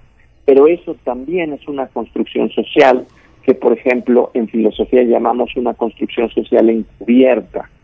Y es el trabajo de la academia el revelarlo. Ahora, dije que no me iba a tardar, ahora sí, este es mi último comentario, este, que tiene que ver con la noción de, de sexo. Podría parecer que si abandonamos la noción de género y nos regresamos a la noción de sexo, todo será mucho más claro. Yo les diría que de hecho hay propuestas en el transfeminismo, eh, pienso por ejemplo en la editora en jefe de este journal, Transgender Studies Quarterly, que se llama eh, Jules Gil, Peterson, que ella abiertamente sí dice eh, que ella es partidaria de un transfeminismo abolicionista de género, pero ojo, ella dice, si regresamos a la noción de sexo y a la historia compleja de la noción de sexo, lo que veremos es que la, noción misma de sexo a la, en la historia de la medicina occidental remite a una enorme plasticidad de maneras en las que se produce un cuerpo sexuado en su desarrollo, en su historia de vida y que no nos va a regresar a ese binario que mucha gente cree que está dado. ¿no? Entonces, las academias son muy ricas y muy complejas en esta discusión. Y ahora sí me callo, lo juro.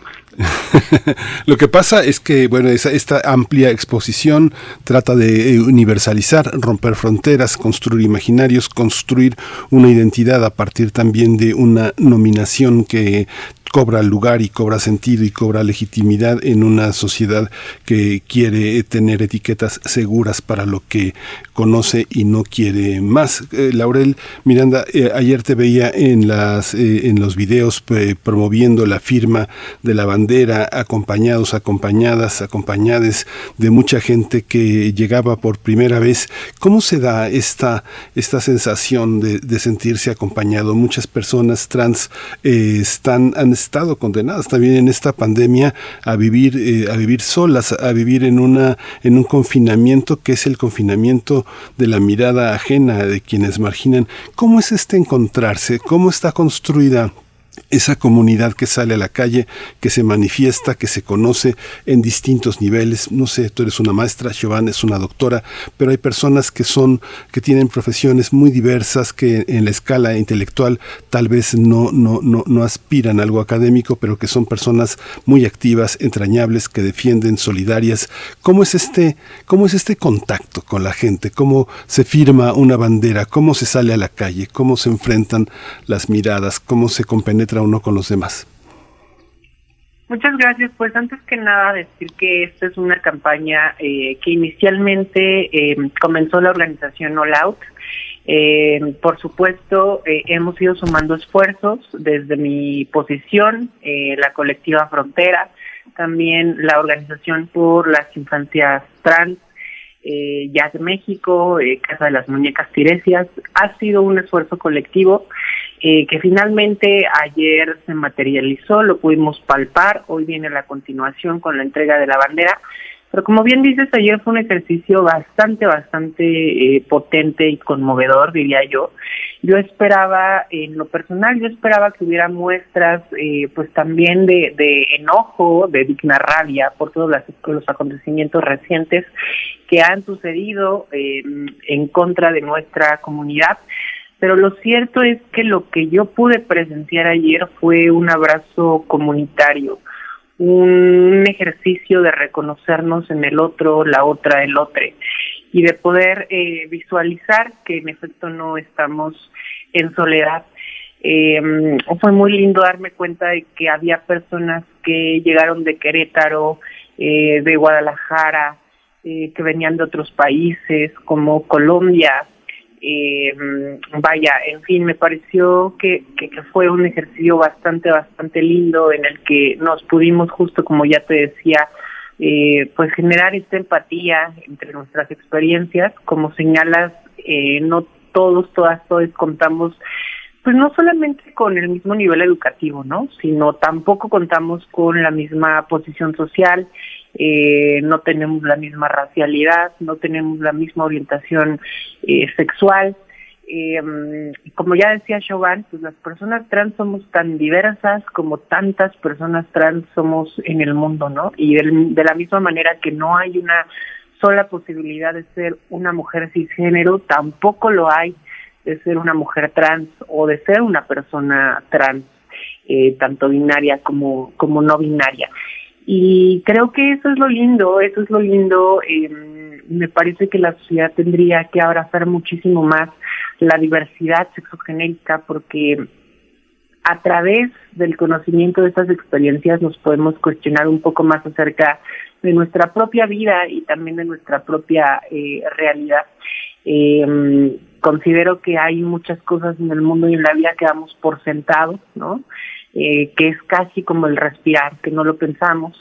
Eh, nunca nos llegamos a cuestionar por qué somos hombres o por qué somos mujeres, por qué nos gusta lo que nos gusta.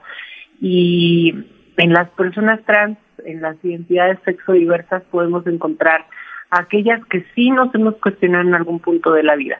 En ese sentido, considero que las personas trans somos eh, muy críticas, muy reflexivas, eh, y, y que además entrar o poder platicar, conversar con otra persona trans es abrirte a un mundo y a una experiencia completamente diferente que incluso te puede llegar también a, levantar reflexiones al respecto de tu propia vida, de tu propio cuerpo, de tu propia vivencia.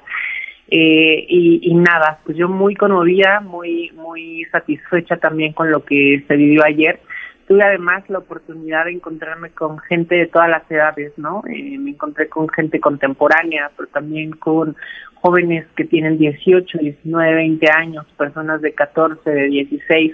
Me encontré con una infancia trans a quien, bueno, pues admiro y me inspira muchísimo, ¿no? Y, y como poder ver esta gama de, de personas, esta gama de posibilidades, bueno, pues definitivamente te hace sentir que estás acompañada en mi caso, ¿no? Y, y que esta lucha, como lo decía al inicio, es, es de todos los días y que eh, en efecto a veces podemos pensar que pues el, escenario que, tenemos ante nosotros, nosotras, es bastante desolador, pero lo cierto es que eh, si algo hemos demostrado las personas trans con la lucha que venimos dando tanto históricamente, pero también las que las que vivimos en el momento actual, que somos personas fuertes.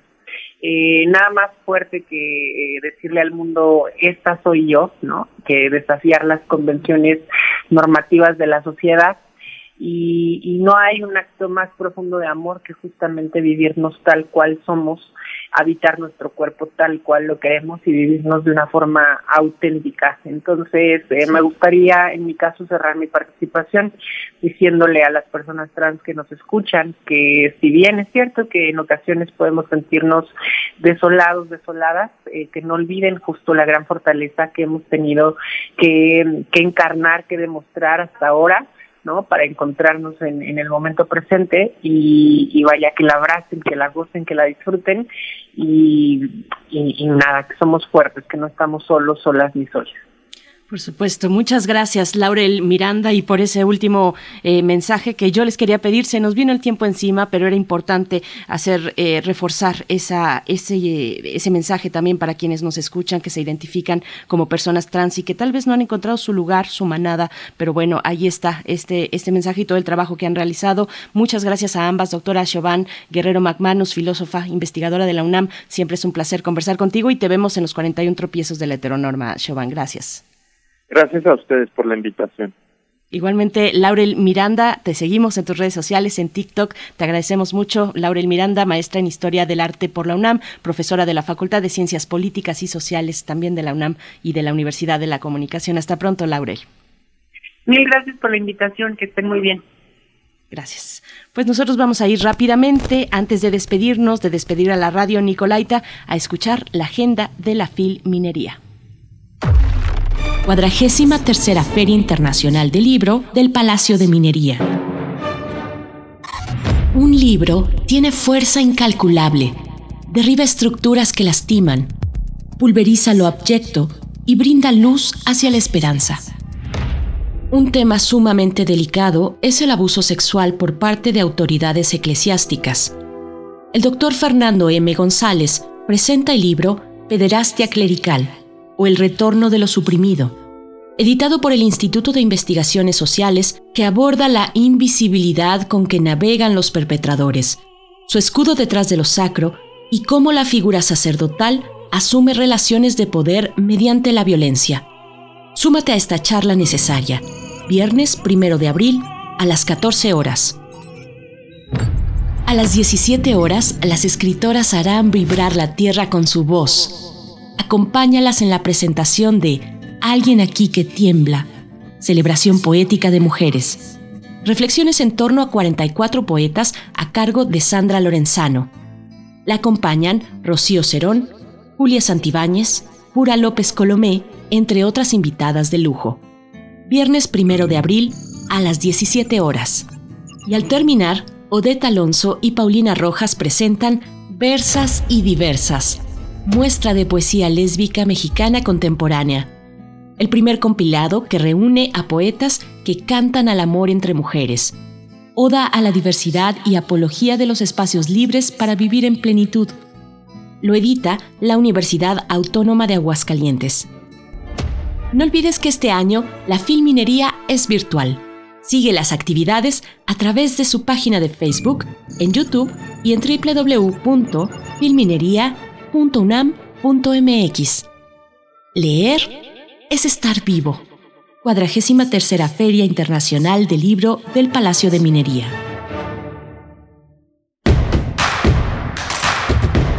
Síguenos en redes sociales. Encuéntranos en Facebook como Primer Movimiento y en Twitter como arroba PMovimiento. Hagamos comunidad.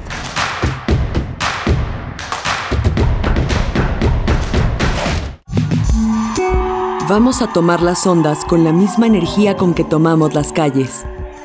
Vamos a desmontar los armarios. Vamos a deconstruir el patriarcado.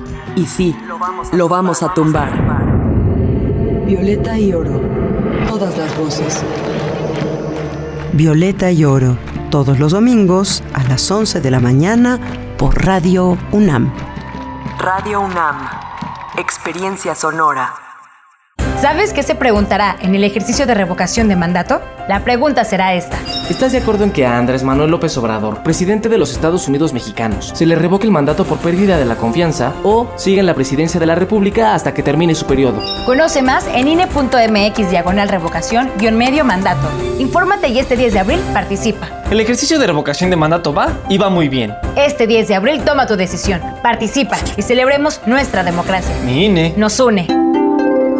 Es la hora de la verdad, la prueba reina del sabor y la salud. Y arrancan. Ni las trampas del chescolín detienen al elotito. La fresa toma la delantera con su potencia natural. La media naranja reparte cariñitos.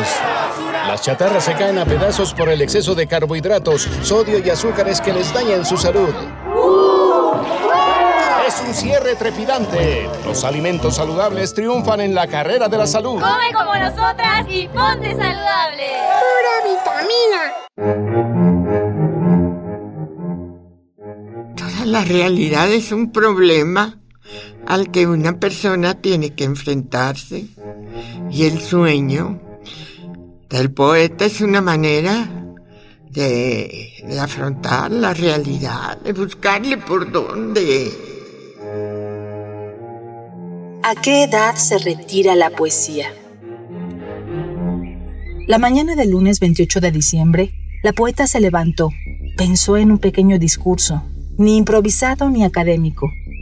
Había que transmitir el amor a las palabras, a las y los estudiantes del CCH Naucalpan, como hacían los talleres de poesía que impartía en la escuela Carlos Septién y en su propia casa, como hizo cuando en su momento dio clases en las escuelas de Bellas Artes de Veracruz, Cuernavaca y el Estado de México, como cuando fue importante colaboradora de Radio UNAM.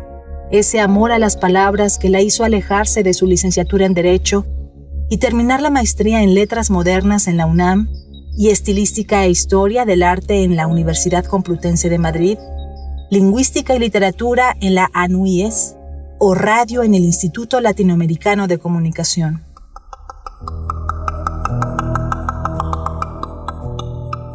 el amor por la palabra que la mantuvo activa hasta la noche de ese mismo lunes, cuando fue internada a solo unos días de cumplir 99 años.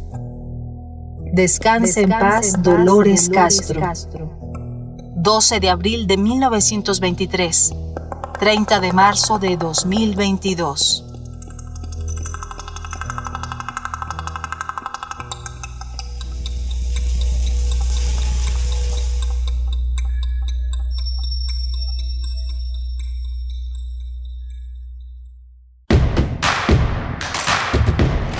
Encuentra la música de primer movimiento día a día en el Spotify de Radio UNAM y agréganos a tus favoritos.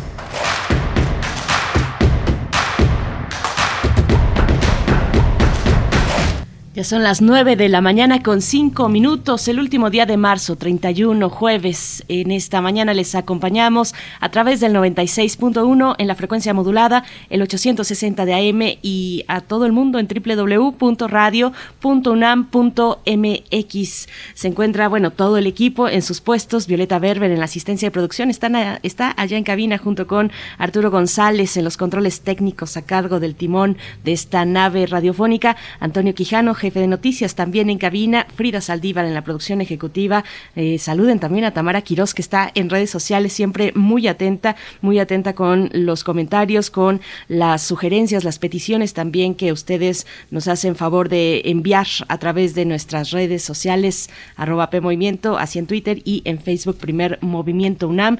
Y bueno, hemos tenido un programa muy interesante hoy que es Día Internacional de la Visibilidad Trans, una charla mm, mm, de verdad muy, muy interesante que no tiene desperdicio con la doctora Giovanni Guerrero McManus y con la maestra Laurel Miranda eh, respecto a tantas temáticas. Yo creo que eh, hay que acercarse, no hay que dejar que nos alcance el tiempo en cuestión de, debates, del dinamismo que tiene un debate como este, un activismo como este, porque están en, momentos muy interesantes eh, las personas de la diversidad sexual, los feminismos también, respecto a, los, a lo que están, em, a la materia de su agenda, a los elementos de su agenda que pues a veces nos perdemos y llegamos ya muy tarde al debate, pues siempre siempre es buen momento para ponerse a tono. Hay que seguir en redes sociales eh, pues a estas personas que están de manera mm, muy, muy fuerte, muy importante y muy digna eh, moviendo los eh, derechos, en este caso de la comunidad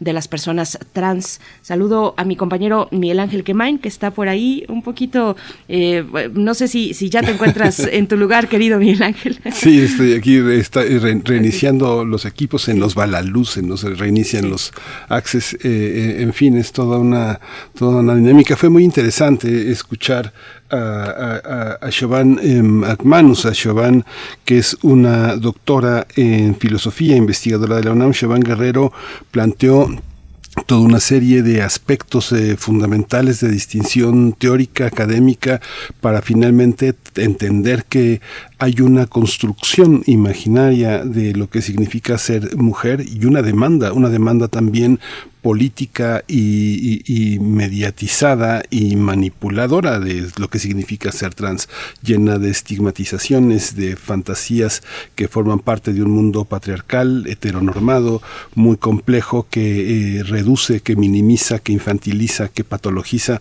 una condición, eh, una manera de ser, de presentarse ante el mundo y de construir identidad tan amplio, tan diverso, tan complejo como el universo femenino es el universo trans y las masculinidades que parecen contrastantes pero que forman parte del mismo, eh, del mismo universo. No, no podemos eh, eh, generar estas restricciones en torno a una visibilidad así. Y bueno, tan, lo festivo, lo importante que es el señalamiento de Laurel Miranda en torno a toda la, a toda la gestión, toda la manera de conocerse, de, de entramar la, la participación en la calle, la participación social, de tener una cuestión de agitación, de activismo, tan, tan intenso con todo y que también los instrumentos académicos intelectuales cuentan tanto, son tan importantes para, para aprender a pensar, para aprender a distinguir todo eso que somos, lo que creemos que somos, lo que queremos ser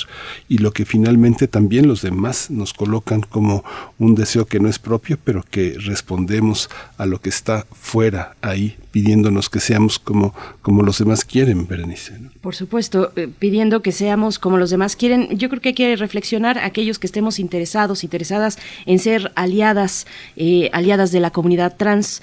Eh, es, yo creo que por mm, en un primer paso, en un primer momento, siempre es escucharles, escucharles, seguirles, atender eh, dónde están los puntos centrales de su agenda y ya después sugerir si cabe la oportunidad, pero primero siempre es escuchar porque nadie sabe mejor de las vulnerabilidades que atraviesa una persona que la persona misma. Así es que creo que ese es un buen paso si queremos ser aliados, aliadas de la comunidad trans, pues escucharles primero, escucharles y, y reflexionar al respecto, reflexionar de dónde estamos sacando la información. Por ejemplo, el tema de los medios de comunicación que también Laurel Miranda nos, nos comentaba un poco, eh, medios de comunicación mm, donde pues en muchas ocasiones es el, es el afán de la audiencia de tener más clics, más seguidores, más eh, pues más oportunidades de acercarse con la audiencia es lo que en primer punto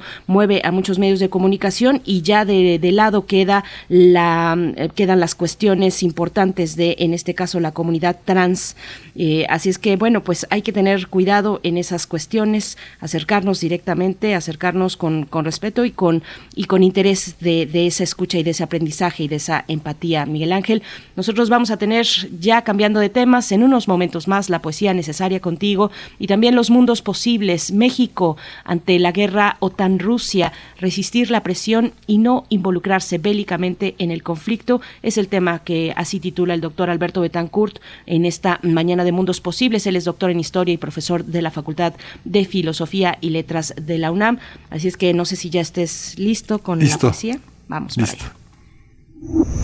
Primer movimiento Hacemos comunidad en la sana distancia. Es hora de Poesía Necesaria.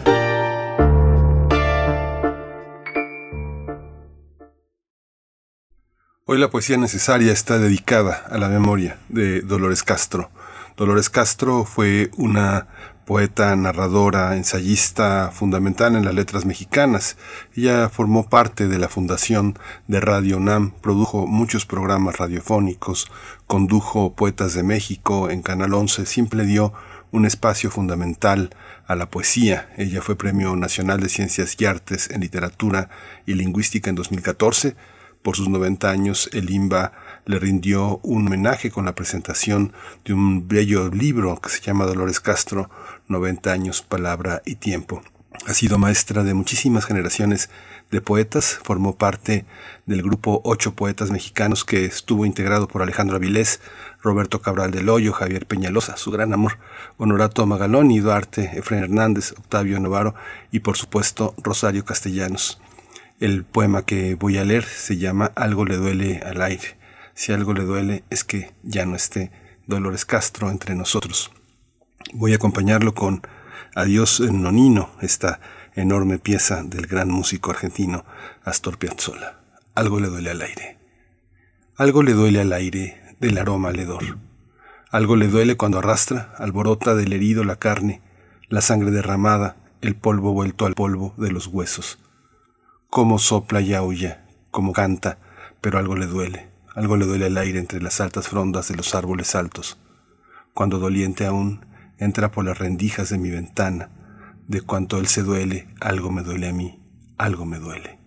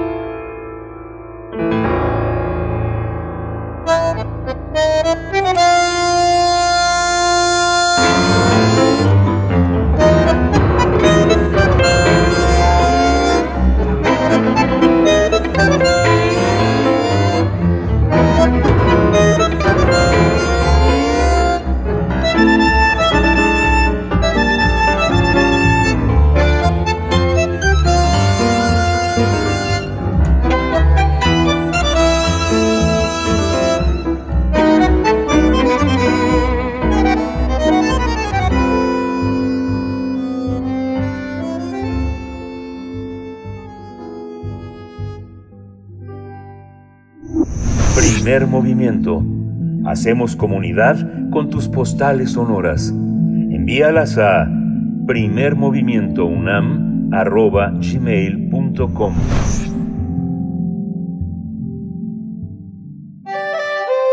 Mundos posibles. México ante la guerra OTAN-Rusia, resistir, resistir la presión y no involucrarse bélicamente en este conflicto es el tema que abordará esta mañana el doctor Alberto Betancourt, doctor en Historia, profesor de la Facultad de Filosofía y Letras de la UNAM, pues a manera de seguimiento. Doctor Alberto Betancourt, ¿cómo estás esta mañana? Bienvenido. Hola Berenice, buenos días. Miguel Ángel, buenos días. Qué gusto saludar a todos nuestros amigos que hacen comunidad con nosotros. Igualmente Alberto, buenos días. Buenos días, pues qué gusto acudir a este espacio. Yo lo tomo siempre como un, un momento en la semana en el que, digamos, creamos un espacio en el que hay oportunidad de que nuestras conciencias se encuentren, dialoguen y pues reflexionemos todos sobre esto que podríamos llamar nuestra necesidad de construir entre todos un mundis intelligibilis, ¿no? Esta necesidad que tenemos de leer el mundo, de tratar de interpretarlo. Y hoy pues vamos a abordar un tema difícil, es una continuidad, siempre tratamos de darle aire al, a la intervención, ir cambiando de temas, pero hay ocasiones como esta en que la gravedad de los acontecimientos pues nos obliga a, a reiterar el tratamiento de un tema. Así que si les parece bien podríamos comenzar.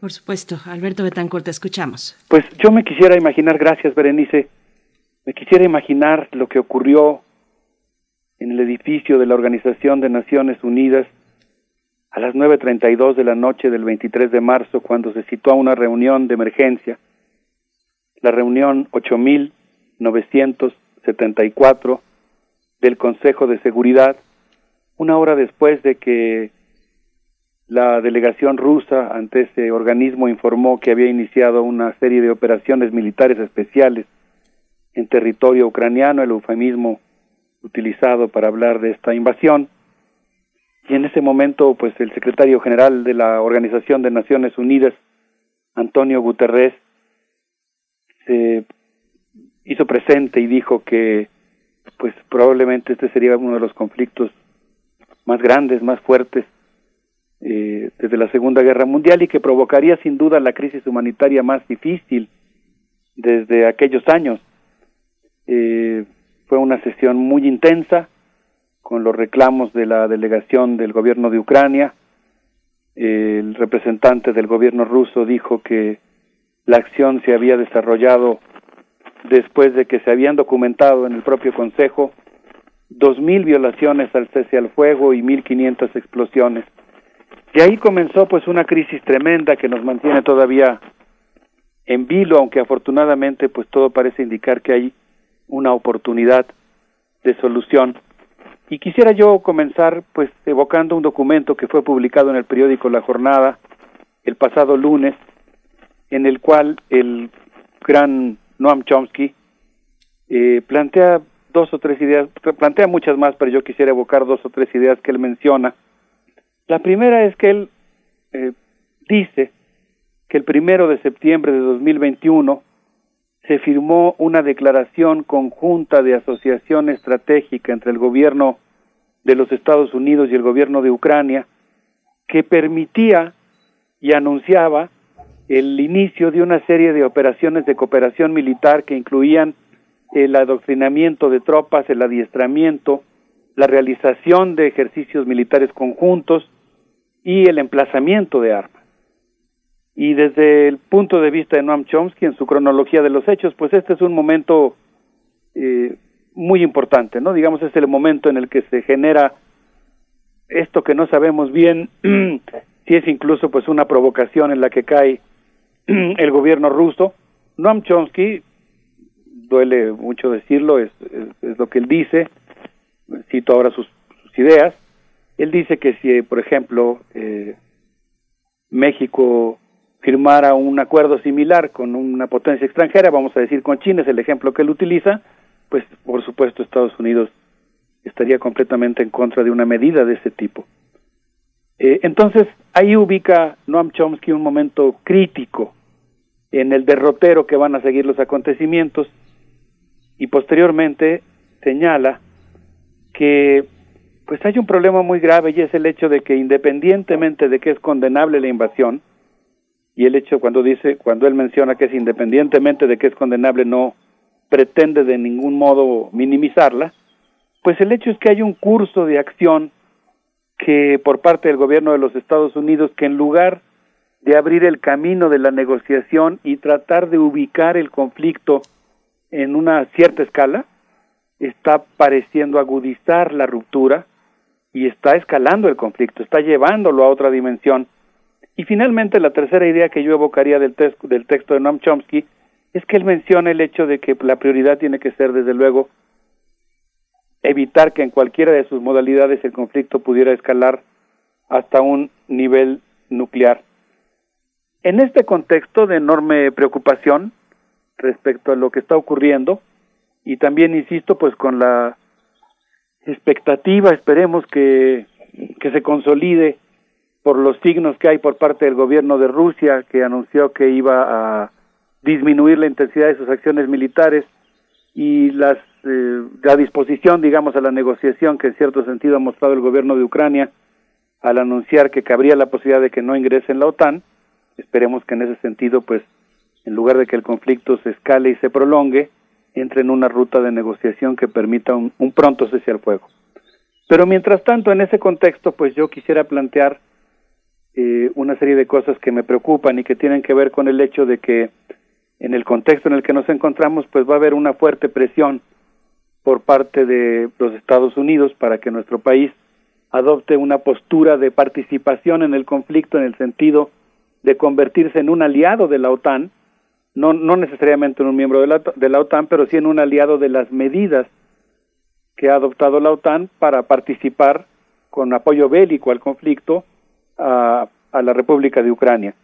Y en ese sentido, pues creo que vale mucho la pena que la sociedad mexicana pues eh, que en la sociedad mexicana discutamos cuáles son estos, digamos, riesgos que se van a presentar por la presión norteamericana. Y quisiera mencionar algo que habíamos señalado en la sesión anterior, pero que ahora refrendo ya con datos. Me refiero a la declaración que hizo el ex embajador de México en Estados Unidos, Julián Nava, a la periodista Dolly Esteves en el libro El embajador.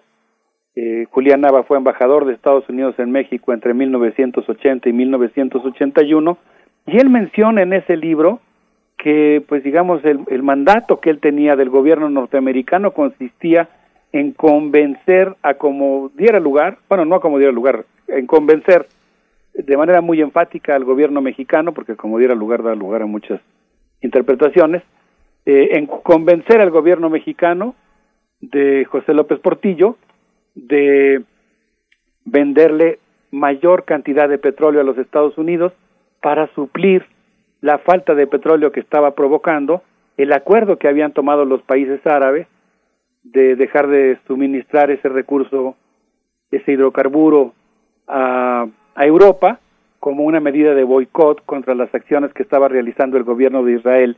Y él menciona, es el embajador, el, el entonces embajador Julián Nava, pues que prácticamente toda su gestión estuvo enfocada en persuadir, por ejemplo, a Jorge Díaz Serrano de que aumentara la cuota de petróleo que México le estaba vendiendo a Estados Unidos. Un segundo elemento que yo mencionaría como parte de las presiones norteamericanas, que me parece que van a formar parte del escenario en el que nos encontramos y que pues creo que ameritan toda nuestra atención, son las declaraciones que hizo el general Glenn D. Van Herk, quien es eh, el comandante del Comando Norte y del Comando eh, Aéreo Norte de los Estados Unidos, en su audiencia ante el Senado de los Estados Unidos el día 24 de, de marzo pasado, en el cual pues él mencionó que el Comando Norte tiene como tarea garantizar la defensa de los Estados Unidos en los ámbitos, en cuatro ámbitos diferentes, la defensa, la inteligencia, lo económico y lo diplomático, que en estas cuatro esferas eh, se mueve el Comando Norte y tiene la tarea de garantizar la seguridad de los Estados Unidos. Y en ese sentido, pues él mencionó una serie de preocupaciones que tiene el gobierno de los Estados Unidos en relación eh, a distintos temas que atañen a México. Por cierto, el general también señaló que él considera que lo que le da la ventaja militar a los Estados Unidos es el establecimiento de una serie de alianzas con distintos gobiernos y ejércitos que permiten generar una asimetría respecto a sus enemigos. Y él menciona específicamente que para el caso de custodiar el perímetro del Comando Norte, pues se requiere de una alianza muy fuerte y de una cooperación que él dice ya existe con la Secretaría de la Defensa Nacional y con la Secretaría de Marina de México. Y bueno, pues menciona una serie de cosas eh, muy interesantes. Es un documento público, se desclasificó casi inmediatamente después de la audiencia. Puede consultarse si uno entra a la página del Senado de los Estados Unidos, a la sección de audiencias y específicamente la audiencia del general Glenn D. Van Herk, quien hace estas, estas menciones. Él señala, y aquí es donde empiezan los, los temas más delicados, que por ejemplo una de las preocupaciones del Comando Norte tiene que ver con la existencia de grupos criminales transnacionales que operan en México y Centroamérica y que podrían ser una fisura a partir de las cuales podría desarrollarse pues una actividad en la que sus competidores, así les llama, a los que después menciona explícitamente como China y Rusia, podrían desarrollar actividades de desestabilización en los Estados Unidos. Y sumando a estas presiones de carácter económico como eh, las que van a existir para el aumento de suministro de algunos productos mexicanos a Estados Unidos, seguramente se hará valer el acuerdo que se firmó en el diálogo de alto nivel económico en el que participaron el canciller Marcelo Ebrard y la secretaria Tatiana Cloutier. Recordarán ustedes que lo comentamos aquí al aire, eh, estas cadenas de suministro que incluían también de manera muy sorpresiva las cadenas de suministro para la defensa, pero a este grupo de medidas de presión para que México se alinee con la política exterior norteamericana, pues vienen las declaraciones realizadas por el embajador de los Estados Unidos en México, Ken Salazar, hechas el 24 de marzo pasado también, eh, mientras nosotros estábamos al aire, un poquito más tarde, en la Cámara de Diputados, en el cual el embajador eh, pues declaró una serie de cuestiones que tenían que ver con eh, el hecho de que nunca podía pasar que México estuviera cerca de Rusia, eh, el hecho de que nuestro país tiene que estar cerca y unido con Estados Unidos como lo estuvo en la Segunda Guerra Mundial, y pues el hecho de que no puede haber, dijo él, una diferencia entre México y los Estados Unidos. Y este es un punto extraordinariamente delicado en el que yo quiero insistir en que pues Estados Unidos tiene su propia historia, sus propios intereses, su propia estrategia. Estados Unidos ha decidido eh, transferir buena parte de los capitales que ha logrado extraer de América Latina, cantidades exorbitantes, eh, de cientos de miles de millones de dólares, en la construcción de un complejo militar industrial, en el sostenimiento de dos mil bases militares en todo el mundo, en una serie de intervenciones militares en todos los continentes, en la organización de un ejército que está dispuesto en los distintos comandos europeo, africano, asiático. Es un país que tiene su propia política exterior y su propia visión de la seguridad. Pero México pues es un país independiente que pertenece a otra tradición, que tiene otros valores, que ha desarrollado una política exterior que ha fomentado fundamentalmente la paz, la no intervención, la resolución pacífica de los conflictos. Eh, y en ese sentido, pues yo creo que justamente el mantenimiento de las diferencias que nosotros tenemos en política exterior, en, en valores, en relación a cómo vemos la comunidad internacional, pues es algo que México pues puede aportar al mundo y que también le permite estar más seguro. En ese sentido, no sé qué opinen, Miguel Ángel Berenice, pienso que por su importancia para la vida parlamentaria y para la relación diplomática entre los Estados Unidos y México, valdría la pena escuchar las palabras del embajador y pues eh, valdría la pena eh, hacer un examen de en qué medida pueden afectar eh, las relaciones entre nuestros países. Vamos a escuchar. Vamos. Pero mire, traigo aquí la bandera México, Estados Unidos y Ucrania. Ucrania. Tenemos que estar nosotros en solidaridad con Ucrania y contra Rusia, ¿no? Se me parece que el embajador de Rusia estaba aquí ayer haciendo un ruido que México y Rusia estaban tan cercanos. Eso, perdón, nunca puede pasar. Nunca puede pasar. Miren, ahora mismo, yo hablando aquí, el presidente Biden allá en Europa, hablando con los que se fueron por el sufrimiento de las guerras mundiales en Polonia, Ucrania, esos lugares que ora Ucrania peleando por la libertad. Me recuerdo muy bien que en la Guerra Mundial II no había ninguna distancia entre México y los Estados Unidos. Unidos así contra lo que estaba haciendo Hitler y los demás para derrotar a la humanidad y la libertad, matando a los inocentes por donde quiera. No nos podemos nosotros nomás decir, eso está pasando allí en otro lado del mundo, porque nos puede afectar aquí, en México.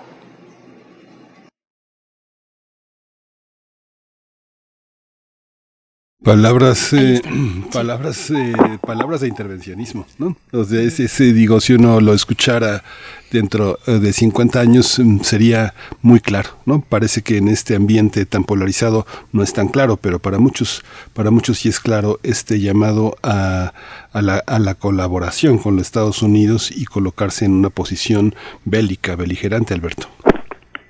Sí, yo mm, me siento sumamente preocupado por el daño que puede provocar a la relación bilateral este tipo de actitudes.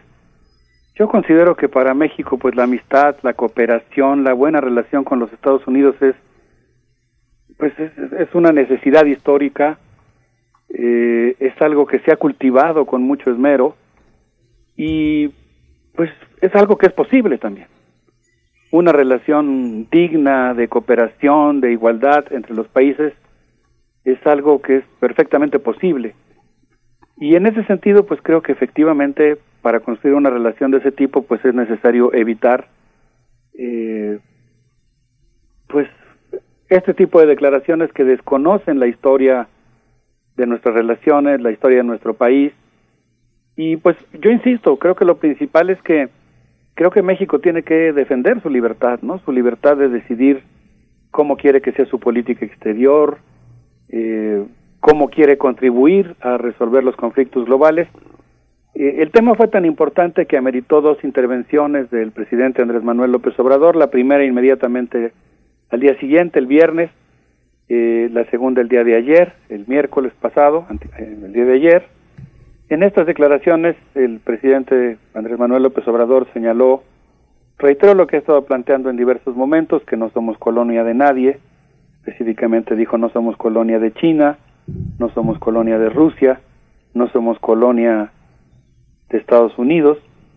Nosotros queremos estar, eh, hablar bien con todos, queremos estar en condiciones de poder hablar con todos. Y en particular en la declaración que hizo el día de ayer, dijo de manera muy enfática, nosotros estamos eh, por lograr un cese al fuego lo más inmediato que se pueda, nos mantendremos eh, neutrales, y pues él también señalaba algo, Miguel Ángel, que a mí me pareció muy importante. Él dijo que en realidad pues las sociedades normalmente son amigas, en este caso se refería al caso de Ucrania y Rusia, las sociedades son amigas y los desencuentros en muchas ocasiones provienen de las élites. Y yo creo que en este sentido pues es muy importante la contribución que puede hacer México y quiero distinguirla porque es muy muy eh, importante hacerlo, que no es lo mismo, no es una actitud de hacer como que las cosas están al otro lado del mundo y no nos afectan. No es una actitud de indiferencia, es una actitud de cómo queremos participar en la resolución del conflicto. La manera que está sugiriendo el embajador en su intervención por la alusión a la Segunda Guerra Mundial sería un involucramiento militar de México en el conflicto, si, si nos atenemos a la metáfora que él usó por tres ocasiones en su intervención, que es eh, la colaboración, eh, la alianza militar que tuvieron Estados Unidos y México y otros países en la Segunda Guerra Mundial. En contrapunto con eso, pues otra manera de participar en la resolución del conflicto es tratar de lograr un cese al fuego lo más inmediato posible, la restauración del derecho internacional y fomentar la amistad entre los pueblos. En este, en este momento suena muy difícil, pero yo creo que pues hay una enorme diferencia entre estar en guerra o, estar en paz, ¿no? Entre ser parte beligerante de un conflicto o formar parte de la neutralidad. Y en ese sentido, pues yo creo que México tiene que eh, hacerse fuerte con su propia tradición.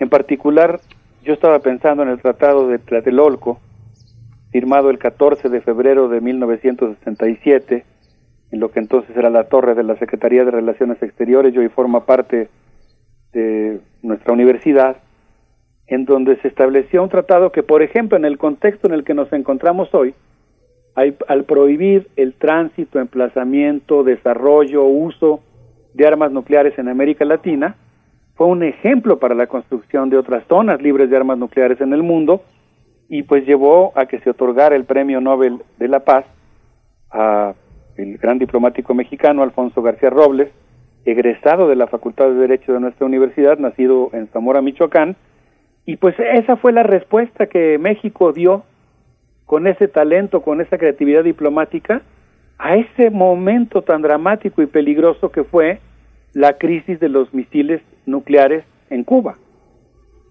Entonces, nada más por hacer un símil, jugando todavía los símiles, pues si, si, México en ese contexto hubiera formado parte de alguno de los bandos, no hubiera podido jugar este importante papel que tuvo al plantear más bien la necesidad de construir condiciones sociales que desmantelaran no solo los arsenales, sino fundamentalmente el peligro en el que colocan a la humanidad.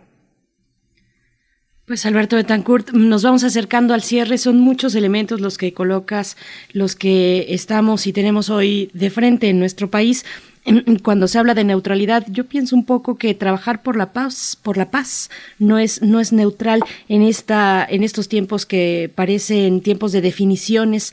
Eh, tomar la paz también es una manera activa de posicionarse, de participar, y no es una manera para nada sencilla, es desgastante, es ardua, pero yo creo que eh, en este mensaje que, nos das y en esta manera de, eh, en este mensaje de resistir a esa presión, sortear la lógica militar, eh, pues México tiene gran tarea, lo hemos visto, lo hemos padecido, además en carne propia, eh, en tiempos de definiciones, pues a México no le queda otra más que decantarse por la paz, lo sabemos y lo hemos vivido, ¿no? Pues, ay, qué, qué, bonito lo dices, Berenice, yo estoy completamente de acuerdo en todo lo que dijiste, pero me gustó mucho particularmente que dices, bueno, optar por la paz es algo que a veces es muy arduo que implica muchos esfuerzos, mucha creatividad, mucho valor, a veces es lo más difícil, ¿no? A veces implica todo un trabajo de reconversión de emociones, de sentimientos. Pero yo creo que en este caso vale mucho la pena porque realmente creo que México puede jugar un papel muy importante en la resolución del conflicto. Me sigue extrañando, no lo he visto, tal vez ya existió, yo no la vi. No he visto que haya se haya mencionado el tema del desarme nuclear en las intervenciones de México en el Consejo de Seguridad. Creo que es un tema que valdría mucho la pena retomar por la circunstancia en la que nos encontramos.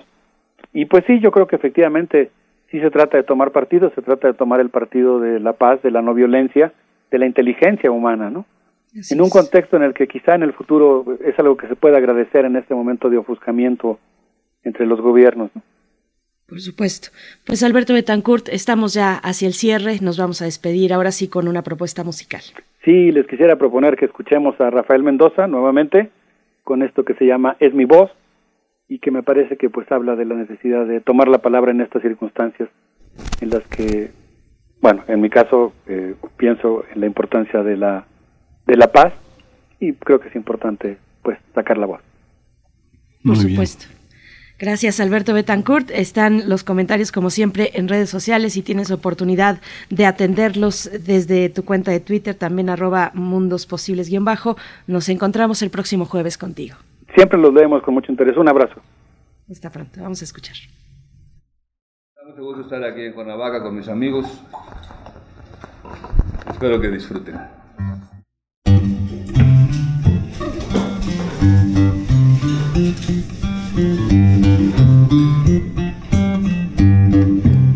Soy mi voz, cuerpo y alma. Soy mi voz, cuerpo y alma. Soy canción, soy palabra cantando soy, soy un torrente de sonidos. Sueno si soy, soy un suspiro, soy gemidos. Y una canción revela todo lo vivido se de la luz, se de la noche enardecida, se del dolor, se de llegadas y partidas. Primer movimiento. Hacemos comunidad en la sana distancia. Libertad. Seguridad. Salud. Identidad. Alimentación. Libre desarrollo de la personalidad. Educación. Pensar nuestros derechos humanos. Damos la bienvenida a Alicia Vargas Ayala, directora del CIDES IAP, Centro Interdisciplinario para el Desarrollo Social e integrante del Consejo Directivo de la Redim, la Red por los Derechos de la Infancia en México, que nos hablará, hará un balance de la participación infantil en adolescentes, ahora que estamos los adultos, pues con esta, eh, con estos días, ya esta cuenta regresiva para el momento en que se realice la eh, mm, revocación, bueno, la consulta por revocación de mandato en nuestro país. Alicia Vargas Ayala, importante acercarnos a la participación infantil y adolescente también en México. ¿Cómo estás? ¿Qué tal? Muy buenos días, Berenice. Muchas gracias por el espacio. Y pues bueno, para, para ir entrando en materia y tocamos en esta ocasión el tema de participación infantil, porque estamos en un momento eh, a lo mejor de mucha este, efervescencia sobre nuestro derecho a la participación, nuestro derecho a vivir en una democracia social, en una en un estado que garantice esta esta forma de vida participativa y ciudadana, ¿no?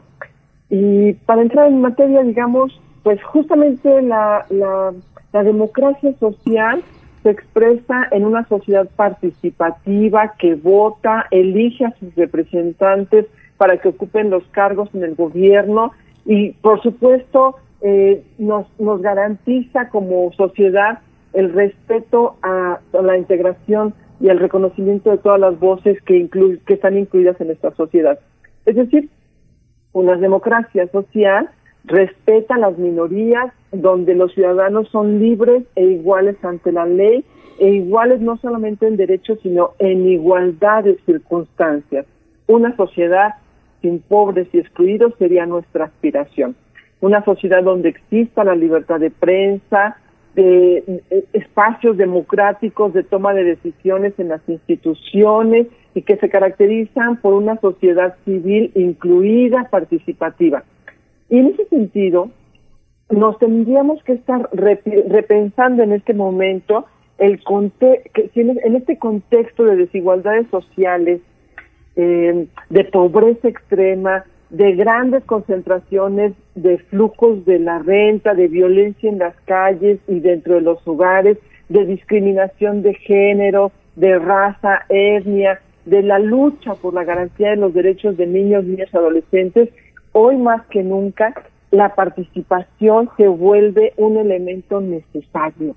Y es que el principio de la participación, en teoría, nos debería de garantizar el acceso a este ejercicio ciudadano, a que nuestra voz sea escuchada y a ser considerada en la toma de decisiones y en la formulación de las políticas públicas en cualquier acción del Estado y de la sociedad que efectivamente tenga un impacto directo o indirecto sobre nuestras vidas. ¿Y qué es lo que sucede entonces con el caso de niñas y niños?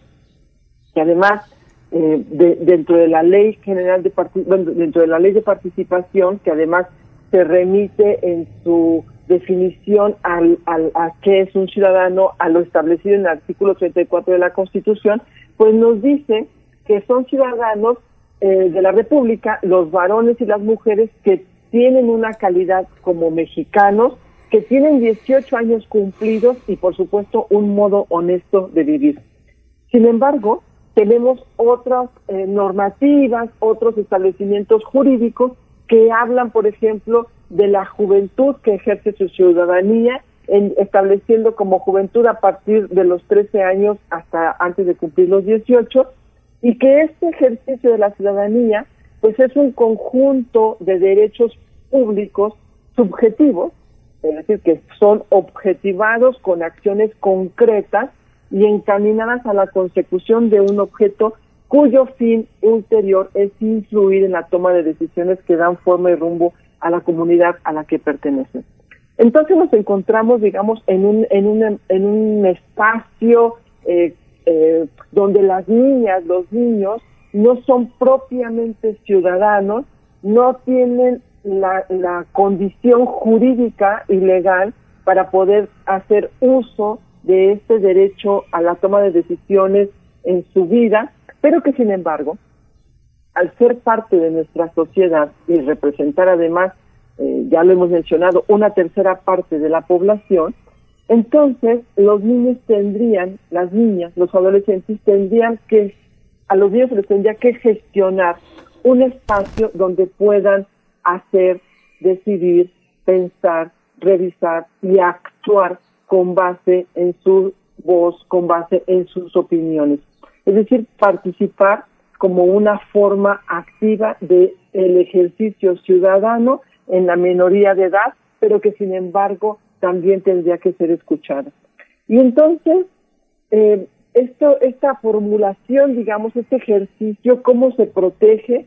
Bueno, pues está protegido por órganos y por leyes y por órganos este, eh, en nuestro país que son quienes han quienes reconocen sus derechos y en esa línea, digamos, de reconocimiento encontramos, por ejemplo, la Convención de los Derechos del Niño, que es el órgano que desde 1990 nuestro país adquirió como, se adhirió como a, como este acuerdo internacional ratificando la convención y a través de la cual a los niños, niñas y adolescentes se les define algo que se les llama la equivalencia humana, es decir, la igualdad. Es decir, los niños, las niñas y los adolescentes están en condiciones y deben vivir en condiciones de igualdad que cualquier otra persona mayor de 18 años que vive en este país. Por lo tanto, su, su, su, el ejercicio de su equivalencia humana los establece y los antepone como sujetos a los que se les debe de garantizar una vida plena en la que puedan ejercer también sus derechos. Y esto además queda establecido en la Ley General de Derechos de Niños, Niñas y Adolescentes, el cual establece que se debe promover la participación en la toma de decisiones, eh, tomar en cuenta la opinión y considerar todos los aspectos culturales, éticos, afectivos, educativos, y en todos aquellos asuntos de su incumbencia de acuerdo a su edad, desarrollo evolutivo, cognitivo y su madurez. Entonces, quiere decir que deberíamos de estar en este momento contando con instrumentos que permitan también contar con la opinión o recuperar la opinión de niños, niñas y adolescentes. Y aquí parece ser que seguimos teniendo un vacío jurídico, un vacío operativo también de cómo el Estado debe garantizar esta con esta toma de opinión, esta esta consideración, esta voz de los niños, niñas y adolescentes y se vuelve a convertir en un desafío más, porque los niños y niñas son temporalmente niños y niñas y a partir de los 18 años se convierten y adquieren su valor jurídico y legal como ciudadanos y ciudadanos que pueden ejercer su voz ante la ante las instancias legales.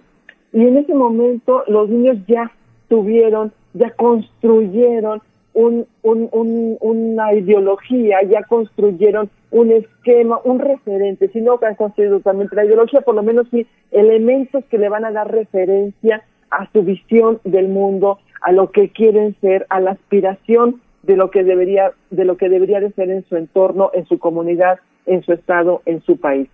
Y entonces vale la pena invertir espacio, invertir tiempo y hacer válidos en este ejercicio eh, ciudadano, hacer valer los derechos que los niños ya tienen per se en los diferentes eh, eh, instrumentos legales como los, la, ley, la Ley General de Derechos de Niños, y Adolescentes y la Convención que además nos aplica como ley, con su derecho, por ejemplo, a ser respetada su acceso a la información, el derecho a la libertad de pensamiento, de conciencia, de religión y de protección a su vida privada, el derecho a ser escuchados, el derecho a ser tomados en cuenta, que todos estos, estos que estoy mencionando son derechos que están establecidos y formulados en estos instrumentos. Y, por ejemplo, el derecho a ser tomado en cuenta está en el artículo 12 de la Convención de los Derechos del Niño. El derecho a la información está en la Convención, en el artículo 17, pero también en el artículo 13 de la Ley General de Protección de Derechos de Niños y Niñas.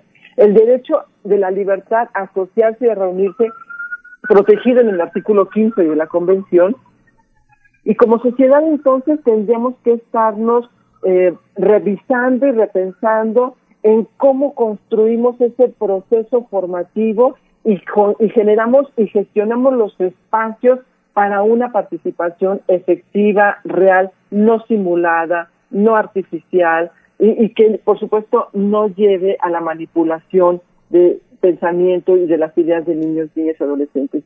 Y en ese sentido, desde la Red por los Derechos de la Infancia hemos construido algunos instrumentos justamente de promoción, procesos metodológicos para asegurar una verdadera participación y desde ahí pensamos que, de, que, de, que esto se puede operar desde la propia familia, desde la propia eh, desde el propio espacio inmediato de los de los salones de clase de los del intercambio comunicativo y participativo que se puede dar en una escuela en tu espacio comunitario, en, en los parques, en un foro, en un encuentro, en un taller, etcétera.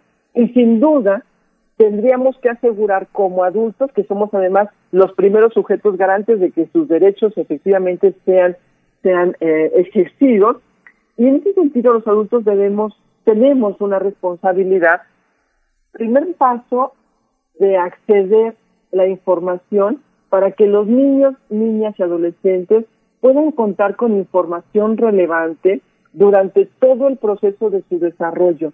Es decir, es importante que los niños tengan información de acuerdo a su grado de madurez, de acuerdo a su grado de autonomía, que vaya construyendo elementos eh, críticos y elementos que le permitan tomar, dar una opinión. Pero en ese sentido, también los espacios no solamente es darles la información y hacerles accesible esa información, sino además empezar a escuchar y a operar y a practicar la toma de decisiones, la escucha de las opiniones de los niños, porque estos pueden enriquecer justamente esta información.